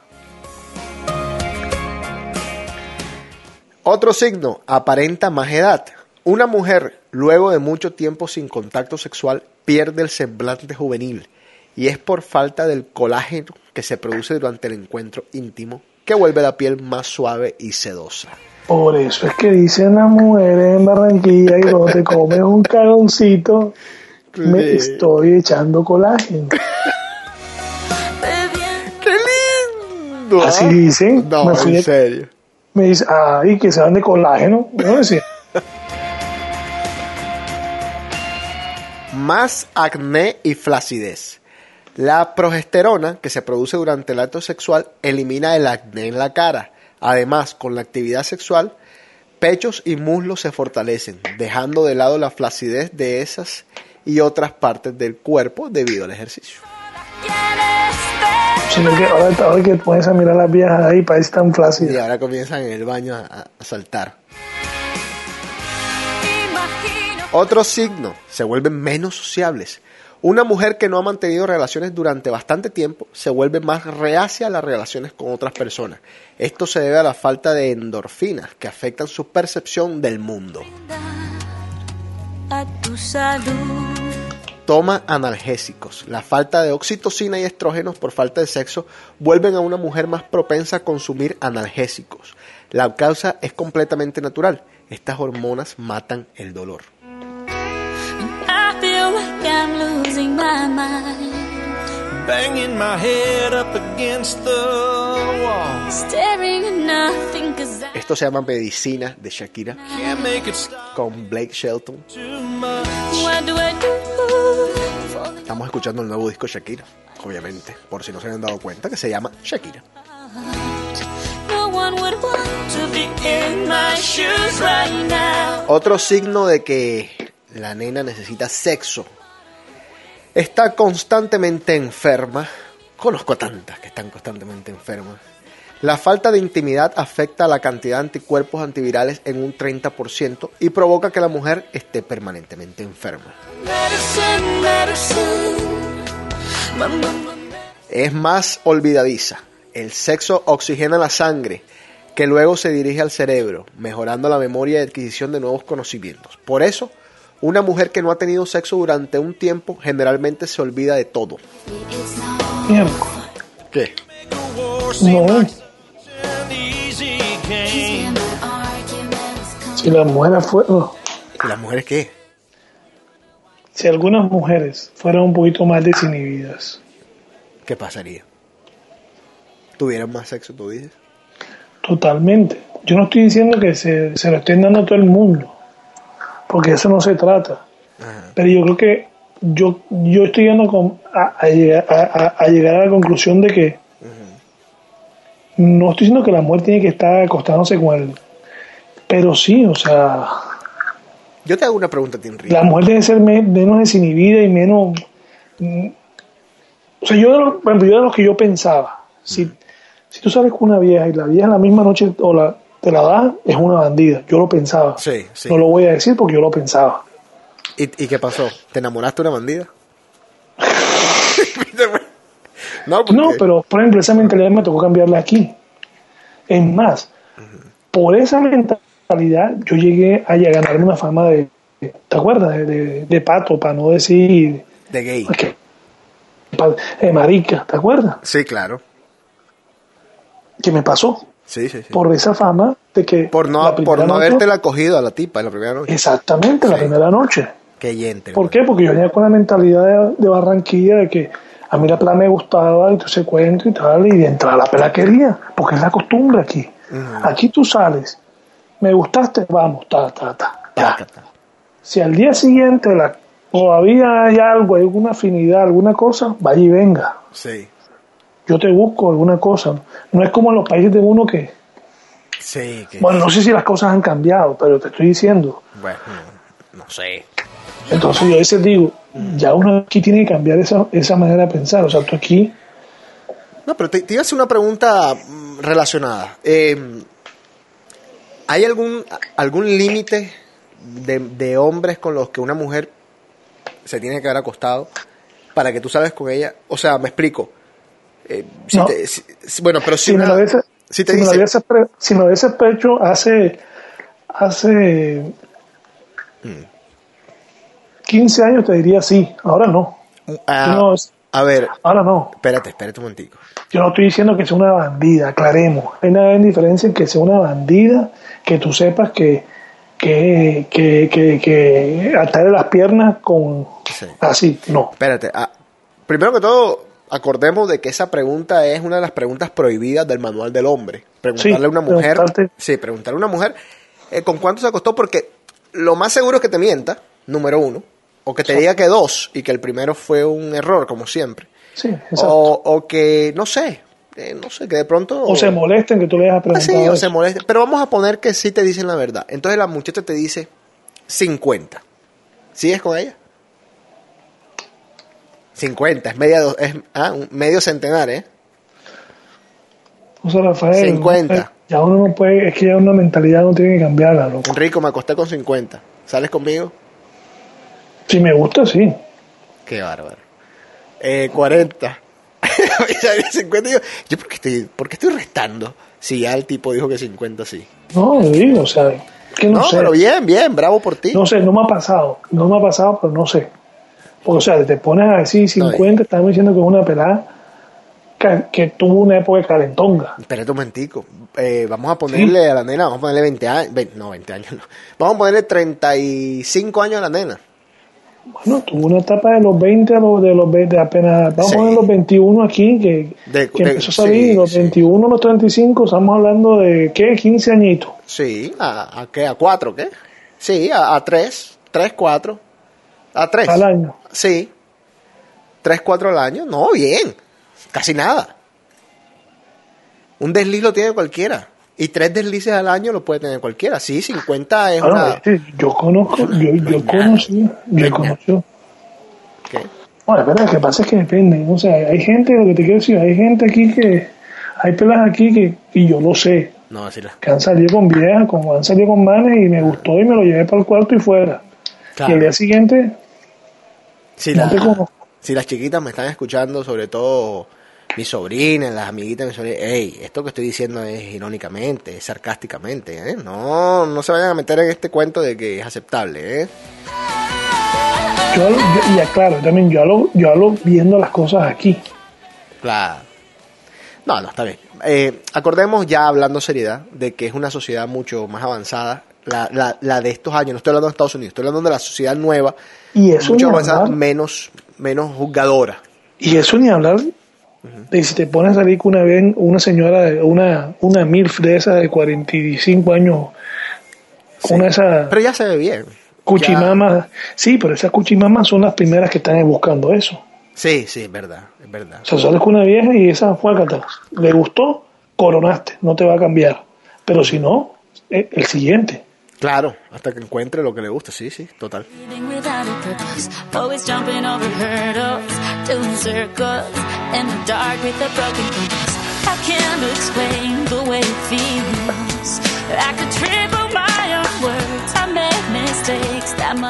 Bueno, el último signo de que una mujer necesita sexo es el autoestima.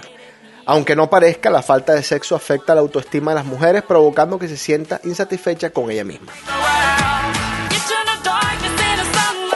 El sexo, esto lo deben de saber todos y todas, Es algo muy saludable para la vida de las mujeres y trae estos y muchos beneficios más. Ahora, el consejo que yo les doy personalmente, sí, pues, es que escojan bien. Que no se después estén arrepintiéndose, escojan. Si son 100, bueno, listo, son 100, no hay, no hay problema que hayan sido 100, pero que esos 100 sean a conciencia. O sea, no son, no son de que, joda, me, me arrepiento de 80, no, o sea, por lo menos, ya que se van a meter en ese cuento, que lo hagan bien. Y que no saquen excusas que estaban borrachos. Opa. Todo le dolió a Enrico. No, yo digo, porque esa es la excusa que te sacan. Ah, tenía tragos encima. ¿Te dijeron así alguna vez, Enrico? No, a mí no. Ah, ya. Entonces. Experiencia de mis amigos. Ah, ya.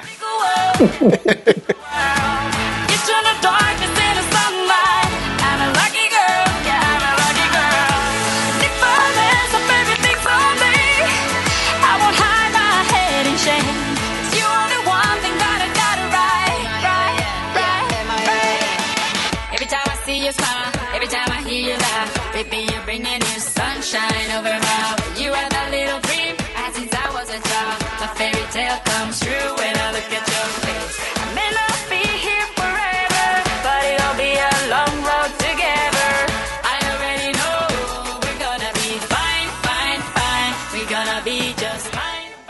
Hay una discusión recurrente de cómo se deben de criar a los hijos hoy en día, ante pues las redes sociales, ante tantas cosas que han cambiado, incluyendo hasta nuestras propias creencias, hasta nuestra propia religión. Antes yo creo que uno a los hijos los criaba mucho con Dios, de la mano de Dios. Y para bien o para mal, con el castigo y con, y con los premios que daba ir al cielo, o, los, o por ende el castigo que era ir al infierno. Entonces, en pocas palabras, con un poquito de miedo nos, nos criaron. Eh, nos metieron temor a hacer el mal. Y bueno, todo eso que hoy en día casi que se cayó, o todas esas creencias que se han caído, que, que los, los psicólogos han, han tirado al piso, inclusive ya no, a los hijos ya no les puedes ni pegar, porque te demandan y un montón de otras cosas, se, han se ha debatido, se ha debatido, se ha debatido, se ha debatido cómo se deben de criar los hijos. Como Decay también a veces somos serios, vamos a ver si podemos decirle a ustedes justamente qué son las cosas que usted no debe hacer delante de sus hijos nunca. Esto según los psicólogos, hay algunas que no estoy de acuerdo. ¿Qué? Ya, pero ven que va- quiero felicitar a los que, que tienen esa. eh, eh, ni- no, no, no, felicitar no. Mis respetos ¿A quién? a esas personas que tienen la oportunidad de ser padres, porque no me gustaría estar en el puesto de ellos. Qué lindo. No, te lo juro. Y con lo que yo vi ayer, yo voy preso. Yo voy preso. Que lo que viste ayer, tú dices las niñitas bailando Yo voy preso, yo voy preso. O sea, Sí. yo me llevo a enterar que mi hija está con un chorcito y con las tetas al aire. Di tú que no esté empepada, pero no más así, yo la mato.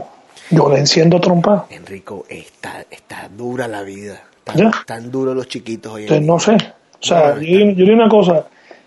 A mí me pueden decir los nuevos, lo que tú vas a decir, las nuevas cosas, lo que tú quieras. Psicología puede ser moderna, lo que tú quieras. Pero yo digo, le doy gracias a mi Dios cómo nos educaron. ¿Por qué? Porque bien o mal, nosotros, ya si sea con el miedo o lo que sea, sabemos en qué nos podemos meter y qué no nos debemos meter. Hoy en día, estos carajos no les importa nada. Se meten y no les importa. ¿Por qué? Los valores, no hay valores.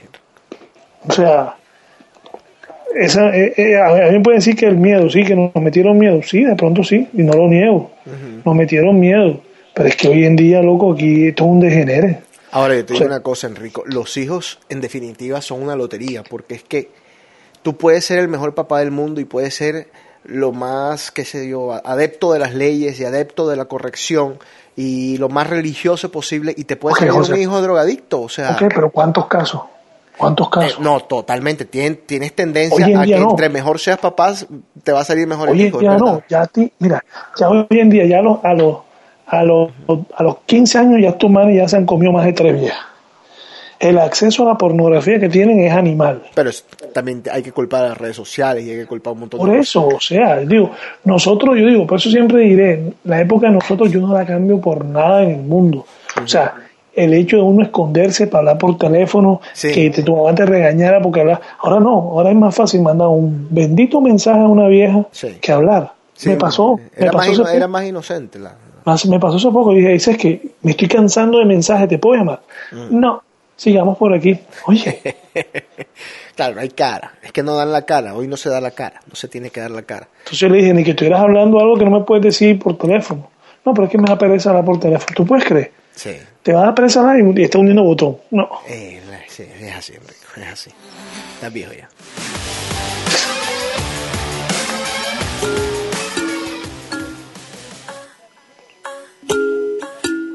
Bueno, pero entonces, eh, Enrico aparte, vamos a hablar de las cosas que usted no debe hacer delante de sus hijos. Yo sé que mucha gente de- en The Cave tiene hijos ya, nos escuchan ahí con los nenes casi durmiéndose.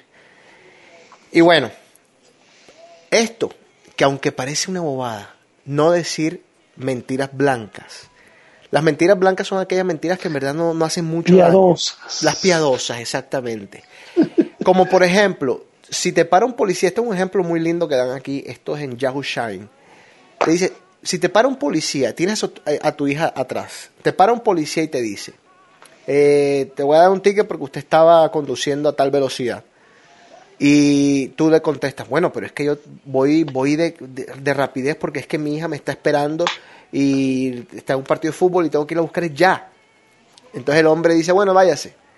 Tu hija está atrás. Ya escuchó la reacción, ya, ya escuchó, ya vio la acción y es algo que seguramente va a seguir imitando por el resto de sus días. Así que cero mentiras piadosas delante de los nenes.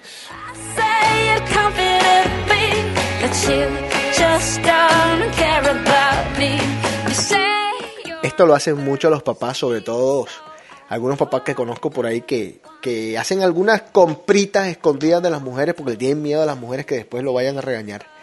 Dice guardarle secretos de su esposa o guardar secretos de su esposo delante de los hijos. Decirle a los nenes, eh, no le digas a tu mamá o no le digas a tu papá. Esto pasa bastante, soy testigo.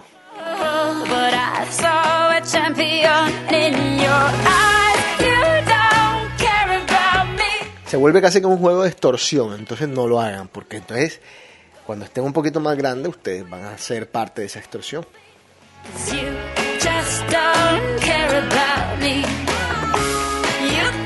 A nosotros nos decían esto, esto es como eh, amagar con que algo te va a pasar o decir que algo te va a pasar. Por ejemplo, si pones los ojos así, te vas a quedar así. ¿Te acuerdas? Que decían las abuelas. Te vas a Si quedar doblas, visco, sí. te vas a quedar visco si doblas los ojos. O yo me acuerdo que nos decían en el colegio, claro, esto no era entre padres, pero nos decían, el que se masturbe le salen pelos en la mano. Ah, sí, sí. No, ya tú sabes que todo el mundo se miraba la mano.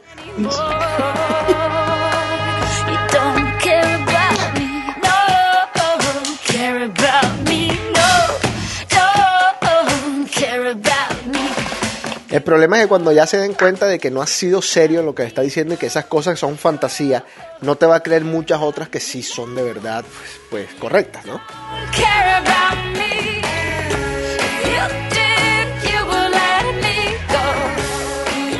Una cosa muy importante que los padres no deben hacer enfrente de sus hijos es pasar mucho tiempo en el iPad, en el iPhone.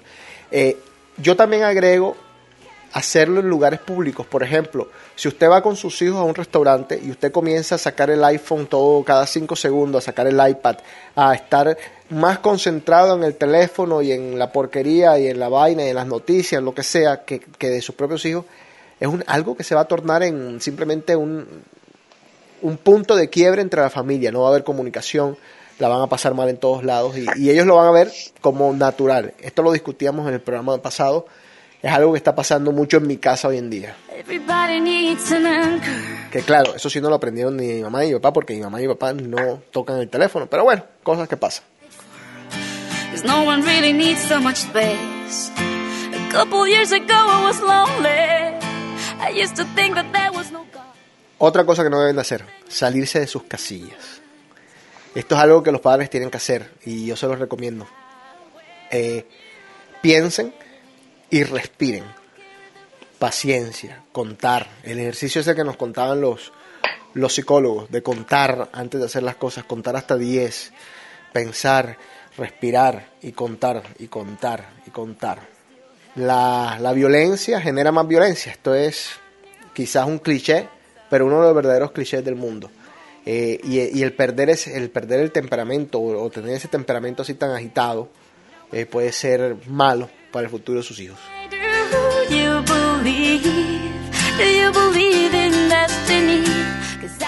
Burlarse de sus amigos o de algún amigo o burlarse de algún relativo, de algún familiar eh, delante de sus hijos. Yo creo que en eso se basa el respeto de los hijos, de los jóvenes, hacia los adultos y hacia lo- las demás personas, hacia los mismos jóvenes, en el que no vean a sus padres estarse burlando de, de, de de sus propios amigos, de, de- haciendo chistes siempre de la gente. Sobre todo, por ejemplo, en el caso de los incapacitados. O sea, hay que, o sea, sería de locos, le deberían de quitar el hijo a usted si usted se burla de un incapacitado al frente de sus hijos. O sea, es algo que van a imitar y que puede llegar a, mucho más. No va a tener, no sé, esos niveles de compasión que necesitan todos los seres humanos.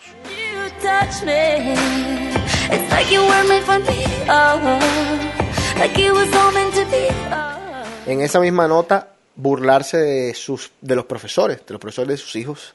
Obviamente sus hijos no van a respetar a sus profesores. Esto pasaba mucho en la época de nosotros. ¿eh? Have each other. Y yo voy a agregar un punto más, y es el que esto en el colegio, los niños que, que hoy manipulan a su manera absolutamente todo, eh, tienen esta tendencia que nosotros antes teníamos, pero que los papás, yo le decía a mi mamá, "Ma- eh, mami, mi, el profesor de matemática me la tiene montado. Y me decía, ah, sí, qué bueno que te la tengan montado. Para ella era una felicidad que me la tuvieran montada. Eso quería decir que me tocaba estudiar el triple, eso quería decir que me tocaba esforzarme mucho más para ella no era nada malo que me la tuvieran montado. Si era que me la tenían montada, no me la tenían montada. Era simplemente que yo no estudiaba lo suficiente para pasar la materia como ese profesor quería que la pasara o como él me exigía. O no estaba preparado lo suficiente en sus clases o no, no estaba levantando el dedo para intervenir, etcétera, etcétera. Ese cuentico de que me la tienen montado, eso no existe. Debe haber alguna excepción en el mundo, una excepción loca, de que de pronto el profesor es el exnovio de la mamá del hijo. O, y, y está ardido porque terminó con otro tipo. Qué sé yo, una locura así. Pero los profesores en verdad no se la montan a sus hijos. Sus hijos son unos vaguitos. Entonces vienen a usted a decirle, eh, todo, ese, ese tipo, el colegio lo odia, me la tiene montado. No, señor, no se la tiene montado. ¿A ti te la montó algún profesor? Rico? A mí me la, a mí me la montaron, a mí me la montó la niña Emilia, me la montó a mí. Pero es que, ajá, si tú no estudiabas, ¿qué ibas a hacer? Claro, te la iban a montar. No, claro, claro. You were only 23. La canción de Piquet, qué linda, Shakira. Digo. Después critican a la otra, a la, a la Taylor, porque, porque siempre le escribe canciones a los novios. Ella también le ha escrito canciones absolutamente a todos los novios en sus álbumes. Esta, 23 se llama, la de Piquet. As I do, as I did then, when you were only 23. Ay, Ba-ba-da-da-ba, pararapa. ba-da-da-ba-ba-da-da-ba, ba-da-da-ba. Yo más tiempo paso y más digo, gracias a Dios nací a la- en el año en que nací.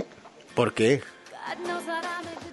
Porque con esta, estas épocas yo creo que no. Enrico, pero es que quizás no es porque nos estamos volviendo viejos, ya no, ya no toleramos tanto a los niños de hoy. No, no es tolerancia, lo que es que aquí, es que yo digo, por ejemplo, decir que el bullying, por decir, en la época también otro existía, pero no había esas, o sea, ¿cómo se dice? Eso, esos rótulos. Exacto, que hay ahora. Sí. Porque no- no- nosotros en el grupo, en el colegio había la roca y a los que se la montaban. Eso no ha cambiado, siempre ha existido.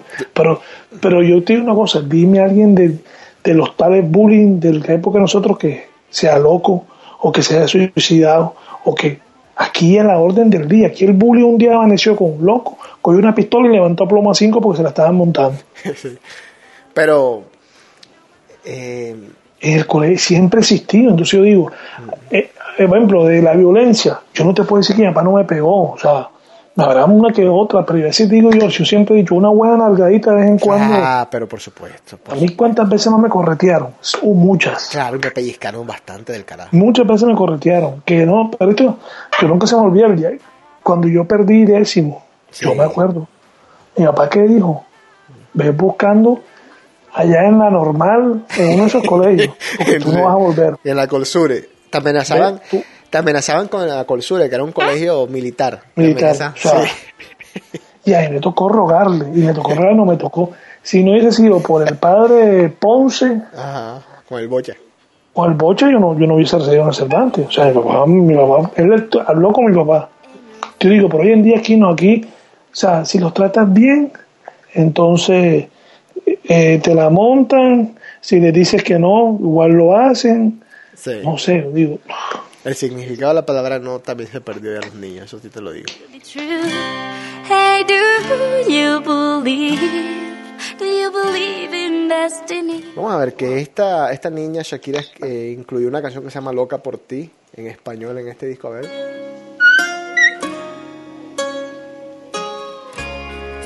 Nada nada escribí lo que te llegó a amar y aún no lo borra ni la sal del mar.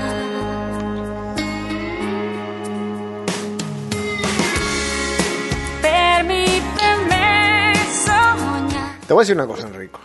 Eh, yo creo que nosotros éramos muy inocentes, para no decir otra palabra, éramos, sí, éramos bastante inocentes.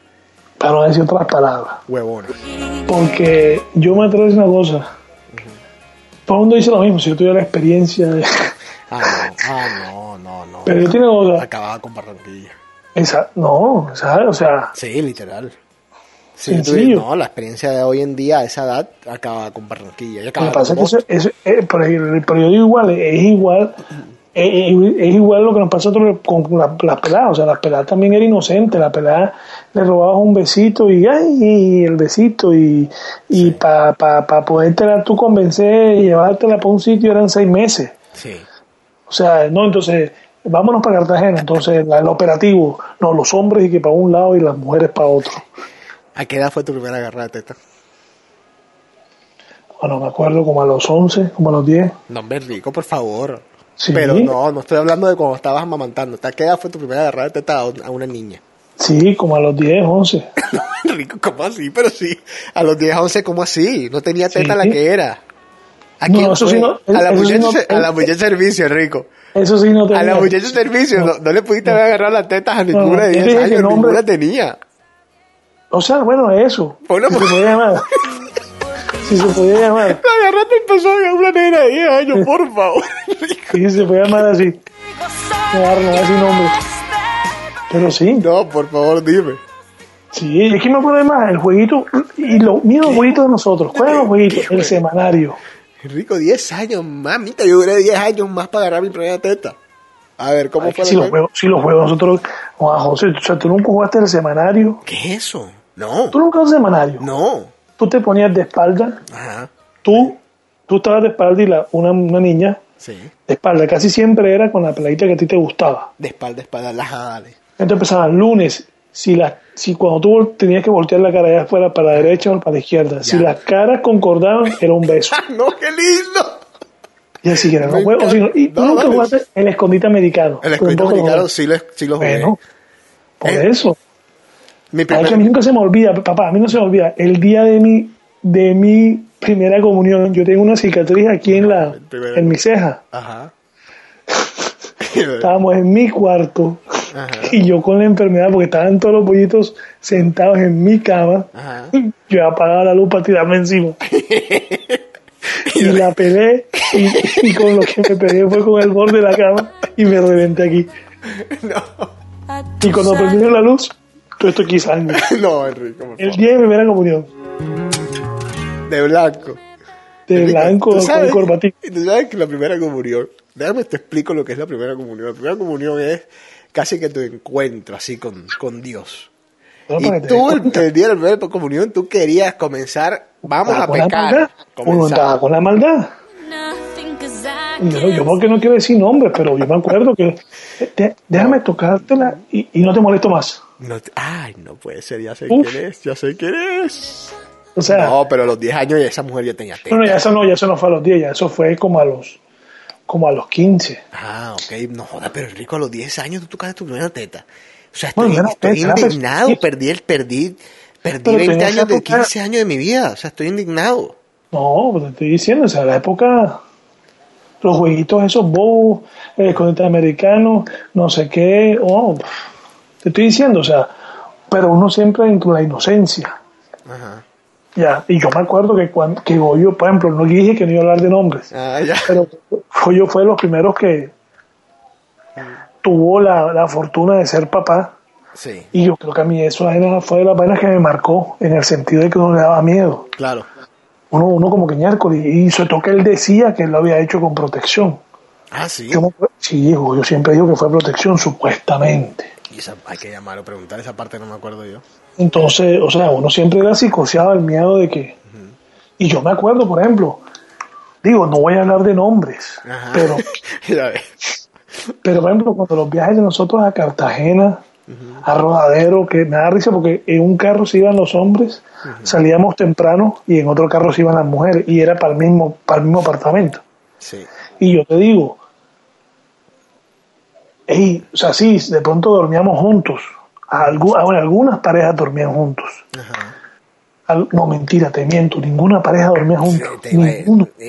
de esos viajes, te iba, te iba a decir ahora mismo, yo en ninguno de esos viajes estuve. Ninguna, es verdad, verdad, nunca. De pronto cuando estábamos reunidos todos hablando, sí, estaban uno encima del otro y tal, pero entonces yo decía, o sea, yo te pones a ver, o sea, mira todo lo que nosotros vivíamos. Tú ahora estás con tu pareja y ya todo el mundo sabe que cuando se van para el cuarto, se van para eso. Sí, Ya, en esa época nosotros como que lo pensábamos. eh, O sea, yo te soy sincero. Y, y, y no voy a decir que no, no, siempre tenía la curiosidad y a veces chismoseaba para ver si pasaba. Me acuerdo con, con el Negotapia, que nos poníamos ahí para ver si Fulanito estaba en esa o era pura. ajá. Y y era verdad, era pura miércoles porque yo me acuerdo en los viajes, nadie, que yo sepa, nadie. Na- y no decir de que, ah, no, entonces estábamos acá arriba y entonces ellos se bajaron y se quedaron los dos solos. No, no, no, no. Todos siempre estábamos juntos, siempre. Sí, Entonces yo digo, nosotros fuimos muy inocentes, demasiado. Y eso era todo el mundo. Y no hablo de, de nosotros, hablo en sí, de todo el mundo. Espérate un Claro. segundo, espérate un segundo, vamos a seguir aquí en DJ, espérate un segundo.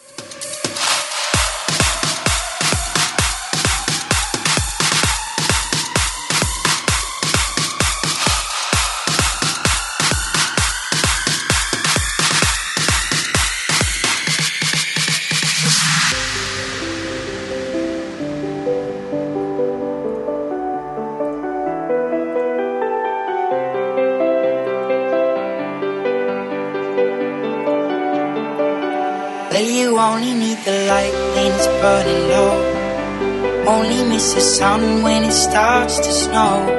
Only know you love her when you let her go. Only know you've been high when you're feeling low. Only hate the road when you're missing home. Only know you love her when you let her go. And you let her go.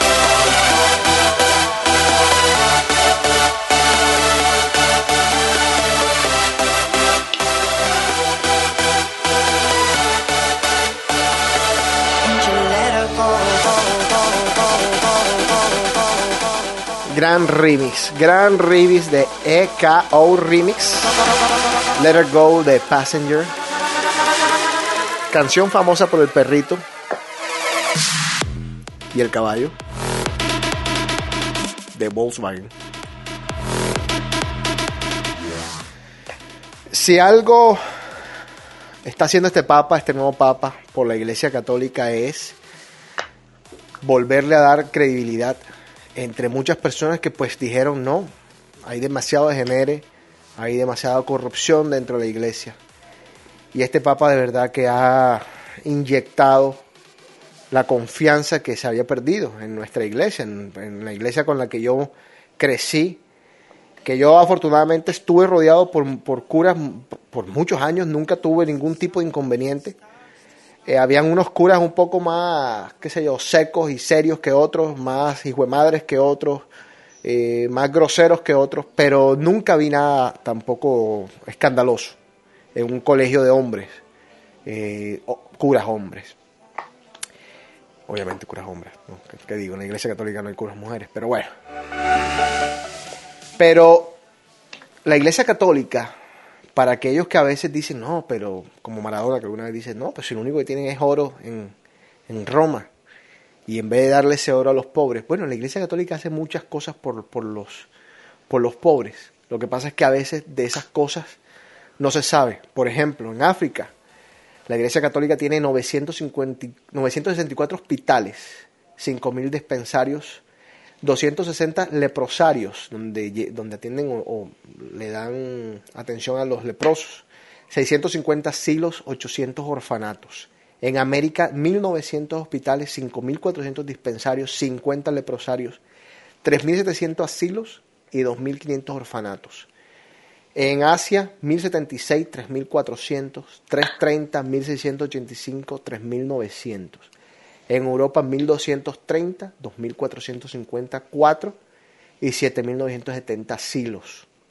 Y en Oceanía, 170 hospitales, 180 dispensarios, un leprosario, 360 silos, 60 orfanatos. Tengan en cuenta que la religión católica no es la única. Entonces hay que medirlo también de acuerdo a esto. Eh, existe, me imagino, también otras instituciones, otras religiones que tendrán otros, otros tipos de, pues, de ayudas de este tipo que, que- muestra la Iglesia Católica. A veces somos bastante crueles y al juzgar, o bastante rápidos al juzgar sin conocer este tipo de datos. Así que era importante que se los dijera porque no todo es malo en la Iglesia Católica, por el contrario. Y, y bueno, tenemos que seguir con la fe y, y sobre todo con la fe en esta institución que, bueno, aunque en los últimos años sufrió tanto, está ahora en un proceso de recuperación.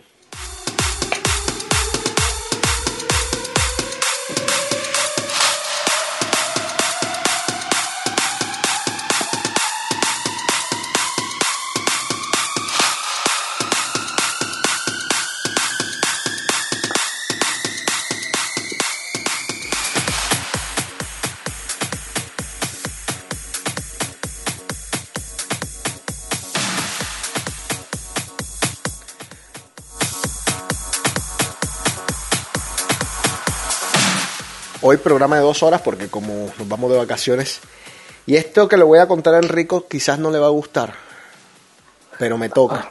Dale, dale. Ahora, yo creo que después de que Enrico confesó acá que, agar- que agarró su primera teta a, a los 10 años, cualquier cosa es válida. Este, Pezón. espécimen.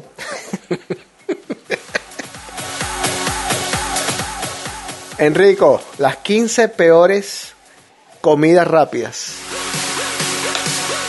Perrito, pizza. No, no, vamos a hablar de cosas de los Estados Unidos. No, allá no, perdemos. Un perro caliente de- del flaco allá en Barranquilla, perdemos, perdemos todo. Me parece que la, esa, la comida rápida allá es más sana que aquí. Así, una salchicha más sana. Una salchicha es lo, lo- O sea, comerse una salchicha es casi comerse un brazo. Es lo peor que puedes hacer. Bueno, dice- vamos a, todos vamos a morir. Ah, no, pero está bien. Yo ese cuentico, me- e- ese es un tema que quiero hacerlo.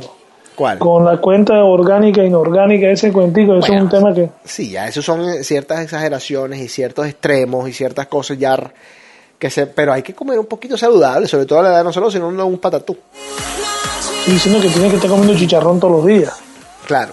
No, pero te iba, te iba a decir algo ahora que mencionaste eso del chicharrón. Me hace, no sé por qué me acuerdo de mi papá que estaba comiendo chicharrón hace dos días y le dio una, una gastritis.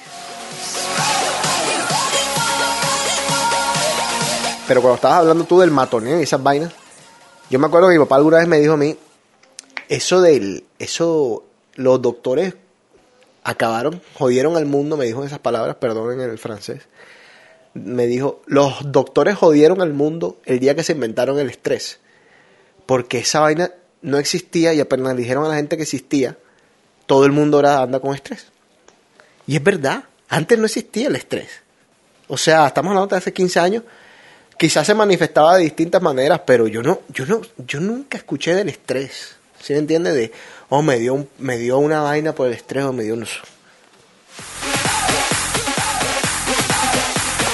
Bueno, las 15 peores comidas rápidas. Número 15.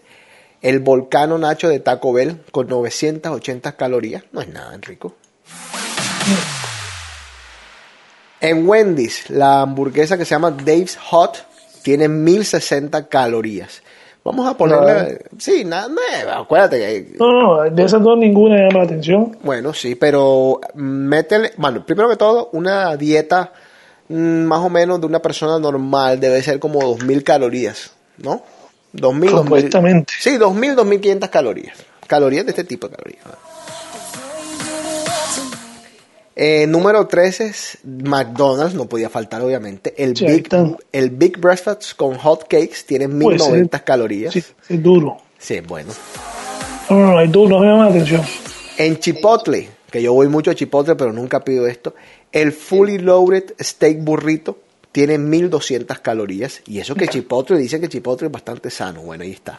Imagínate, 1200. 1200. Uno te lo comes y no comes más. No, pero bien. Bueno, en Burger King, la Triple Whopper with Cheese. Ahora, yo te voy a decir una cosa. El que pide una Triple Whopper with Cheese, ya la Double Whopper ya estás ahí. La Triple Whopper with Cheese, 1230 calorías. En Sonic, la cadena que se llama Sonic, eh, el Super Sonic Bacon Double Cheeseburger, 1370 calorías.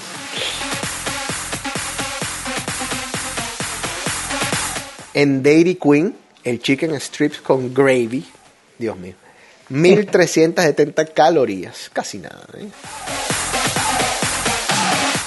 En Hardee's hay una hamburguesa que se llama el Monster Thick Burger, que tiene la bobadita, 1420 calorías.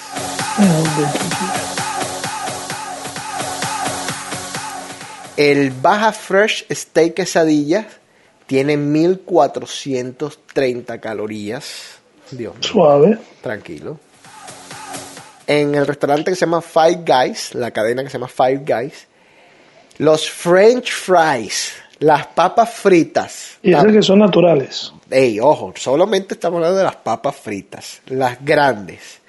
1464 calorías. Solo las Es que fritas. eso eso me No. Cambiaron, cambiaron eso. Ahora sí te dicen el tamaño pequeño, medio y grande. Sí.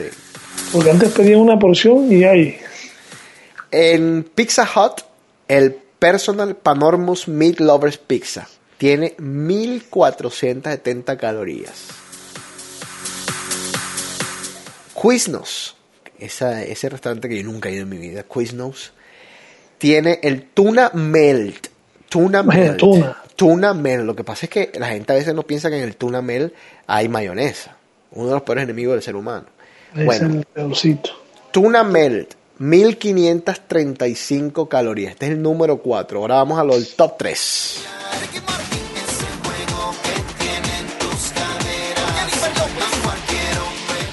Dios mío. Número 3. El premio se lo lleva Nathan's, el restaurante, con sus famosos fish and chips, que tiene nada, 1537 calorías. Suave. Seis horas de gimnasio. Un restaurante que me encanta, restaurante, restaurante cualquier cosa.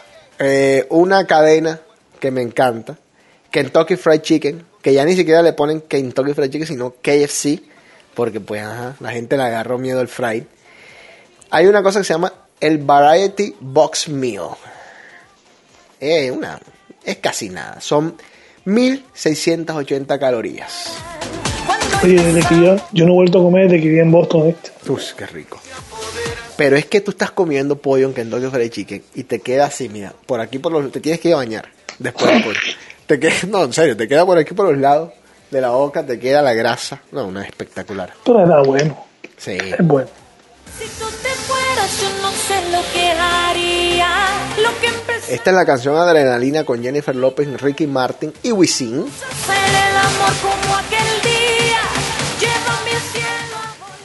Vamos a darle a Enrico 5 segundos, perdonen el silencio a todos los de DK. Vamos a darle a Enrico 5 segundos para que adivine en qué lugar, en qué cadena en los Estados Unidos de comida rápida está el peor de todos. Ping, ping, ping, ping, ping, ping, ping. Ping, ping, ping, ping, ping, Dennis. ping, ping, ping, ping. Te voy a dar tres oportunidades. Ping, ping, ping. No es Dennis. No, no es Dennis. Ping, ping. Ustedes también pueden adivinar en sus casas mientras escuchan. ¿Dónde está en los Estados Unidos el peor o el que tiene más calorías de todas las comidas, de todas las, líneas de, comida rápida en los Estados Unidos? cualquiera, cualquiera dice McDonald's, ¿no? No, tampoco McDonald's. Burger King, no. Fíjate, el restaurante como tal, te voy a dar una clave. El restaurante como tal siempre se ha presentado como bastante saludable. Subway. Sí, señor. Subway, el Double Meatball Marinara with Cheese, Miércoles. tiene 1720 calorías. Ahí lo tiene.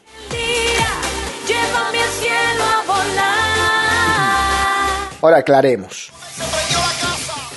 Tiene 20, vie- 20 bolas de carne. O sea, 20 meatballs. Trae ese, ese, ese gente es. Es pura adrenalina que por dentro me atrapa. Me la locura. Y algo que la gente aclara aquí, o que el, el que hizo el estudio aclara, es que estamos hablando de calorías. Imagínate el sodio que tiene ese, ese, ese sanduchito.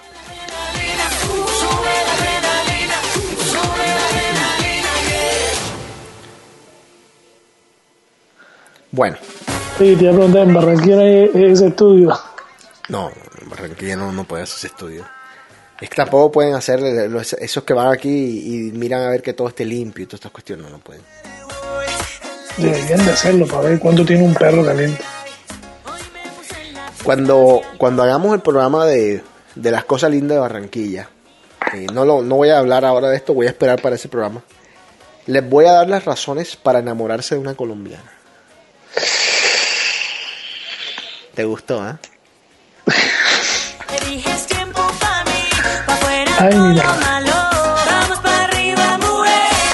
No más llanto. Si lloran Pero sabes algo, ¿Qué?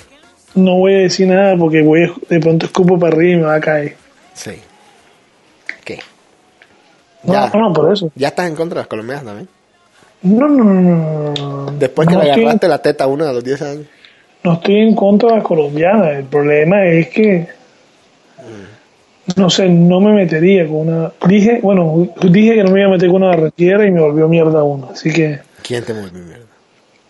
¿Una barranquillera? claro, es papillo, pero entonces, ¿qué vamos a hacer? Es una raza que hay que tener ahí domesticada, aunque es difícil.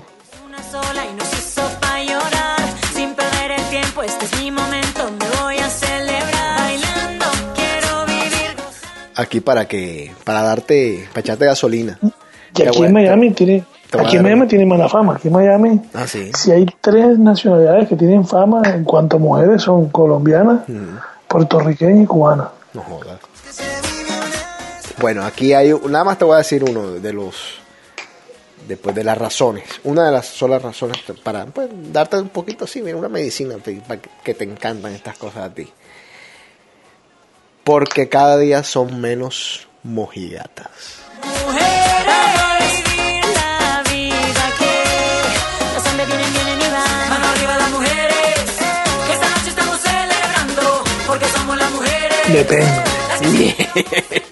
no podía, casi te explota, señores. Que esta noche estamos celebrando, que se sientan las mujeres. No, todavía, todavía, soy, todavía soy los que pienso que la mujer barranquillera es metemono. Me- y yo sé que me voy a dar enemigo, pero lo digo y lo sostengo. La mujer barranquillera es metemono. Pa' no- y hasta calienta huevo también. Ay, Dios mío. Bueno, Enrico, nos vamos. Ey, pero vamos a hacer una cosa, hagamos, o sea, ¿Qué? un mes, ¿eh? Tres semanas.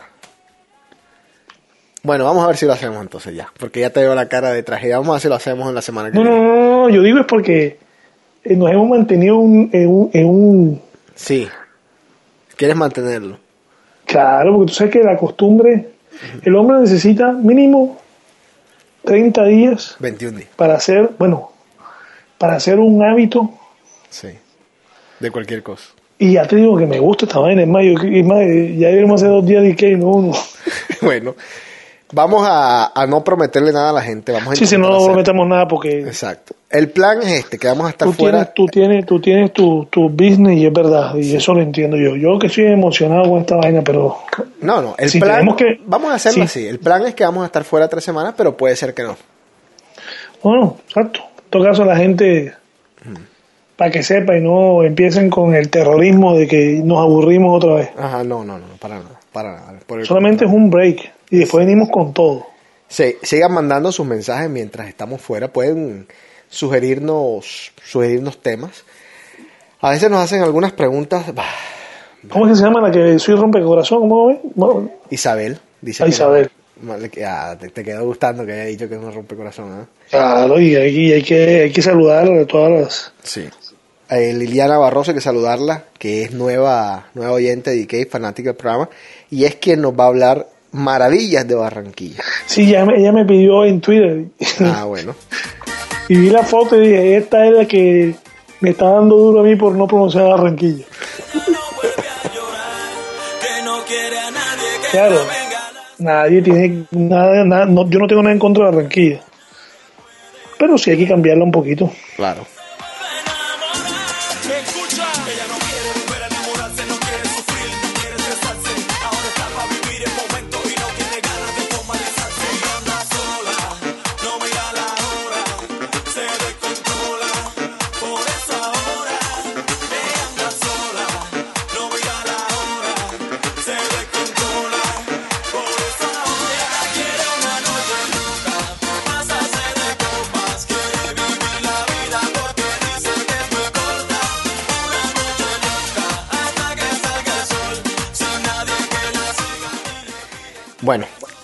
Enrico, Twitter.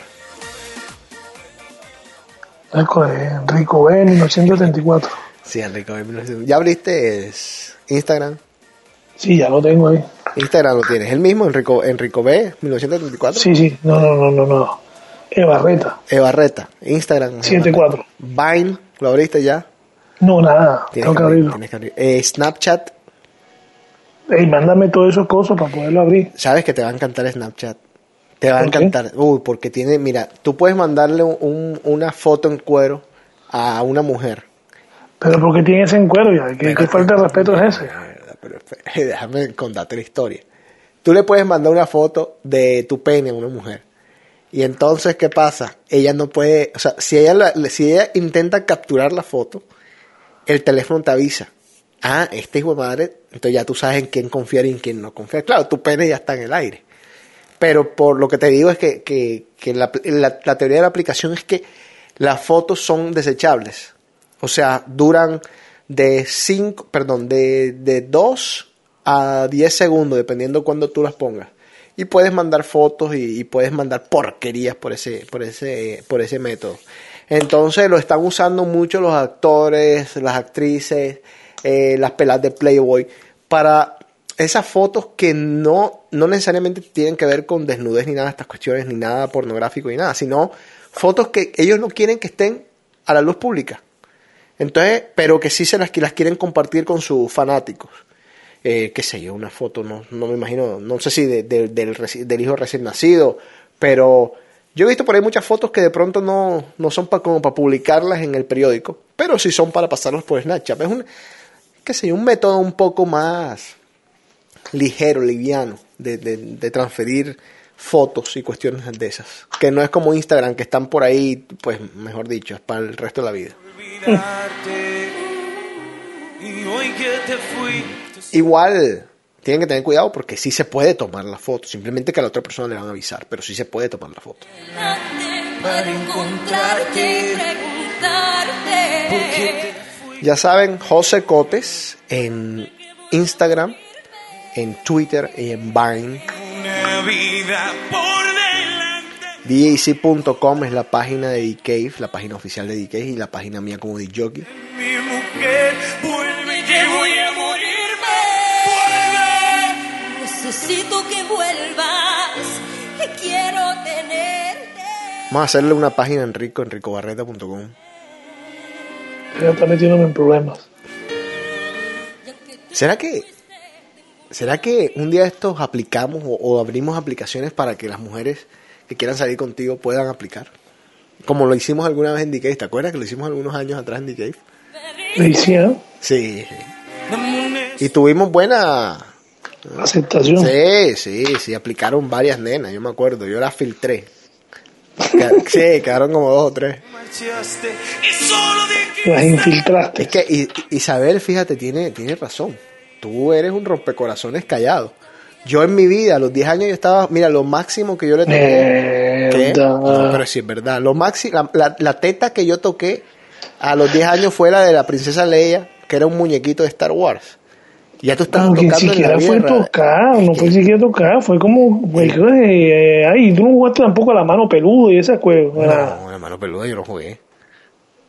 Yo no tenía, en esa época no tenía pelo. ¿Qué mano peluda? Sea, la mano peluda agarrada, yo no sé.